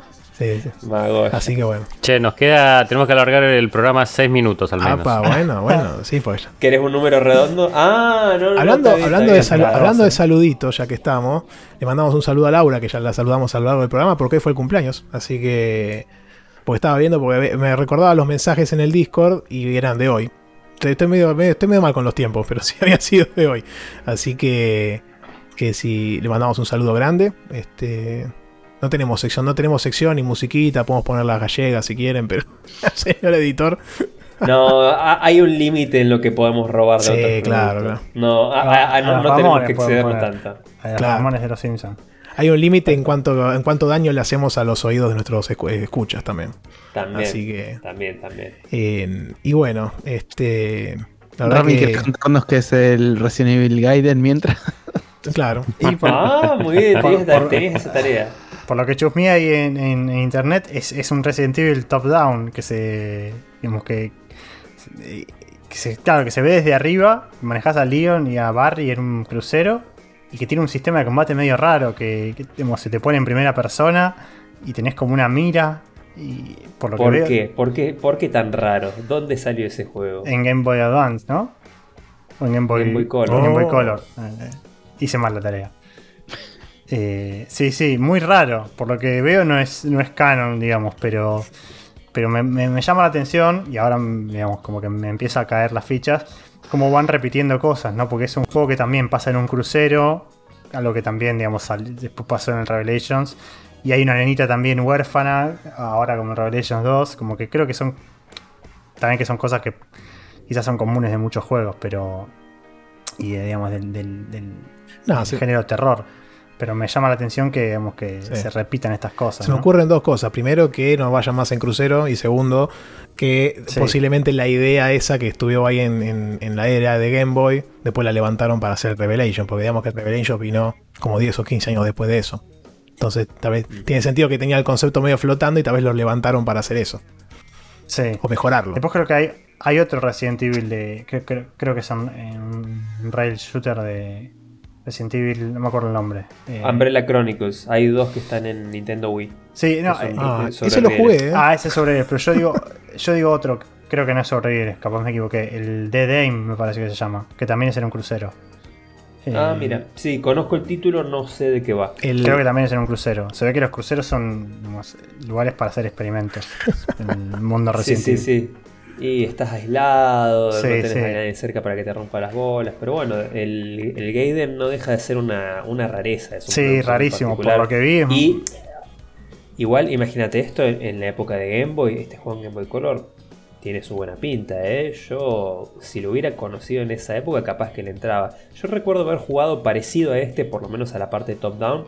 Eh, me di vuelta en emulador, también de Game Boy Color, el Perfect Dark, versión portátil. sí. Muy lindo, muy lindo juego, ¿eh? Muy lindo juego. Mirá vos. Así que te, lo- te lo dejo, pensalo. Es una rareza, no creo que sea muy largo y capaz que te da un poco de aire fresco en la franquicia y, y también cumple con la misión esa de jugar todos los Resident Evil. Eh, sí, Sí. sí. Si es canon, va. si, si- si quisiera realmente jugar todo Resident Evil, tendría que jugar bastante más de lo que dije que, jugué- que- voy a jugar. Porque por lo que estuve viendo hay muchos spin-offs, muchos juegos así, digamos, eh, secundarios que, que yo no nombré, que no sé dónde ya dónde conseguirlos. Digamos, eh, los tendría que buscar un emulador o algo, porque eh, en PC lo que veo son, son esos que los, los más comunes. De hecho, ni. Bueno, el Code Verónica no, no está en PC, oficialmente. digo. Sí, evidentemente. No importa, te mando, te mando mi Play 2 y lo juegas ahí. Evidentemente. Ah, ¿es de Play- ¿está en Play 2? Eso no sabía. Es de Play, ah, está eso es 2, emulable. Ah. Play 2 de último. Sí, eso sí. Eh, evidentemente, es una saga tan prolífera y tan, tan longeva. Obviamente salieron un montón. No, ¿cómo? Che, ahora yo les tengo respeto a los Resident, ¿eh? O sea, pasaron muchas épocas y tuvieron sus altibajos, pero creo que es, es una saga No. que es, es icónica. Yo creo que, ¿no? No eh, se puede- Tuvieron, tuvieron sus altibajos y sus bajibajos también. Sí, sí. Sus, sus- sus bajísimos bajos. Pero creo que dentro de todo es una saga No, que, que tuvo muy buenos juegos. hoy en día está en boga, eh, sigue siendo muy popular y se supo reinventar, me parece. O sea, la verdad que eso es destacable Sí, para sí. cualquier franquicia que tiene más de 20, 25, 30 años. Este. Y que logre eh, llevar a cabo ese tipo de conversión. Le pasó a Zelda cuando salió el Breath of the Wild. Que ya el Skyward Sword, este, todo el mundo lo criticó porque llevaba la fórmula clásica al mango y había partes realmente que son bastante pesadas y después se reinventaron y ahora hay como dos grandes este, bandos en el, en el fandom, digamos, este, bueno, el público que quiere dungeons clásicos y qué sé yo, y otros que quieren el, el esquema Breath of the Wild. Así que me parece bueno que, que una franquicia logre convertirse ac- acá con Resident Evil. Lo que pasa es que hoy en día estás en lo que es first person y el tipo de terror que manejan ahora. Entonces tal vez a los fans Sí. clásicos de la saga no le estás dando nada. Y ahí es como que se genera un resquemor con la gente que, que, la, que sigue a Resident Evil de siempre y que no le banca mucho el modelo nuevo, como que ya están todos muy dolidos, ¿no? Por, por eso pienso que será el futuro de la, de la saga Revelations, porque por lo que digamos, yo leí, a ver, lo leí, mm, no es que digamos, haya una tesis sobre este tema, pero se supone que querían paper. enfocarlo en ese sentido, claro. y quizás, digamos, es una buena oportunidad en mantenerse. Está bien que, bueno, ya hay, ya hay mucho quilombo de historia, ya hay muchos personajes. Ya pasaron 20 años desde que uh, pasó lo de Raccoon City y, digamos, siguen con zombies. Entonces, quizás hay que buscar la forma de dar la vuelta, pero creo que podrían hacer una saga así, digamos, principal y un spin-off que, que, que, digamos, que se enfoque a lo, a lo que quiere la gente original y la saga, la saga principal mantenerla para, digamos, todo el público posible Claro. y actualizándola con las épocas. Perdón, eh, quisiera eh, para una recomendación. ¿Qué les parece si por esta única vez nos salteamos los medios los Se medios de contacto y todas las cosas y demás y nos vamos cantándole feliz cumpleaños a Rami, Rami, feliz cumpleaños. Oficialmente ya son las 12. Bueno, para antes de, Bueno, antes de irnos, para antes de irnos repetimos un par de cositas. Entonces, este hoy hablamos del The World Ends With You de Nintendo DS. eh, hablamos del Unnamed Game que por cotició. Sakul habló, No, no hablamos nada. nada, de- solo, solo de The World Ends With You. Sakul habló del Star Wars Squadrons. Este Kabuga comentó del FES y también comentó de su itch.io, que es kaburet.itch.io, así que visítenlo ahí. Este Rami comentó del Resident Evil Revelations 2 eh, y después un poquito ahora estuvimos este, charlando del Gaiden y del futuro de la saga. Y yo hablé del Mortal Kombat 9 y del Donkey Kong Tropical Freeze. Los medios de contacto los pueden encontrar en, en YouTube como la Logia del Backlog, el mail es logiadelbacklog.gmail.com y el Twitter es Logia del Backlog también. Ahí nos pueden mandar comentarios, sugerencias, lo que quieran. Recuerden la consigna son los que juegos del Backlog les generaron más vergüenza o bronca o es una sensación similar. Comenten los subtítulos, ya lo estuvimos también comentando, así que es una linda premisa para, para dar charla y debate entre nosotros. Ahora y sí. uno, y dos, y un, dos, tres. Dale, que lo cumpla cumpla feliz. feliz. Que lo cumpla. Es el cumpleaños más eh, feliz. descoordinado. Que Que lo cumpla Ramiro. Que lo cumpla. Feliz.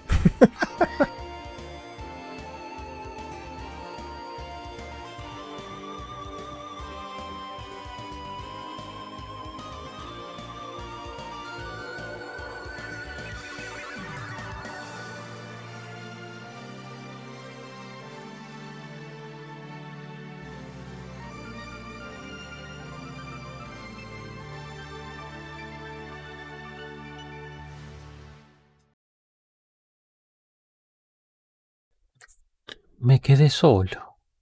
No hay nadie. Se fueron todos. Y el primero que vuelve es el enemigo número. Estas monas chinas, ¿eh? ¿Cómo están, eh?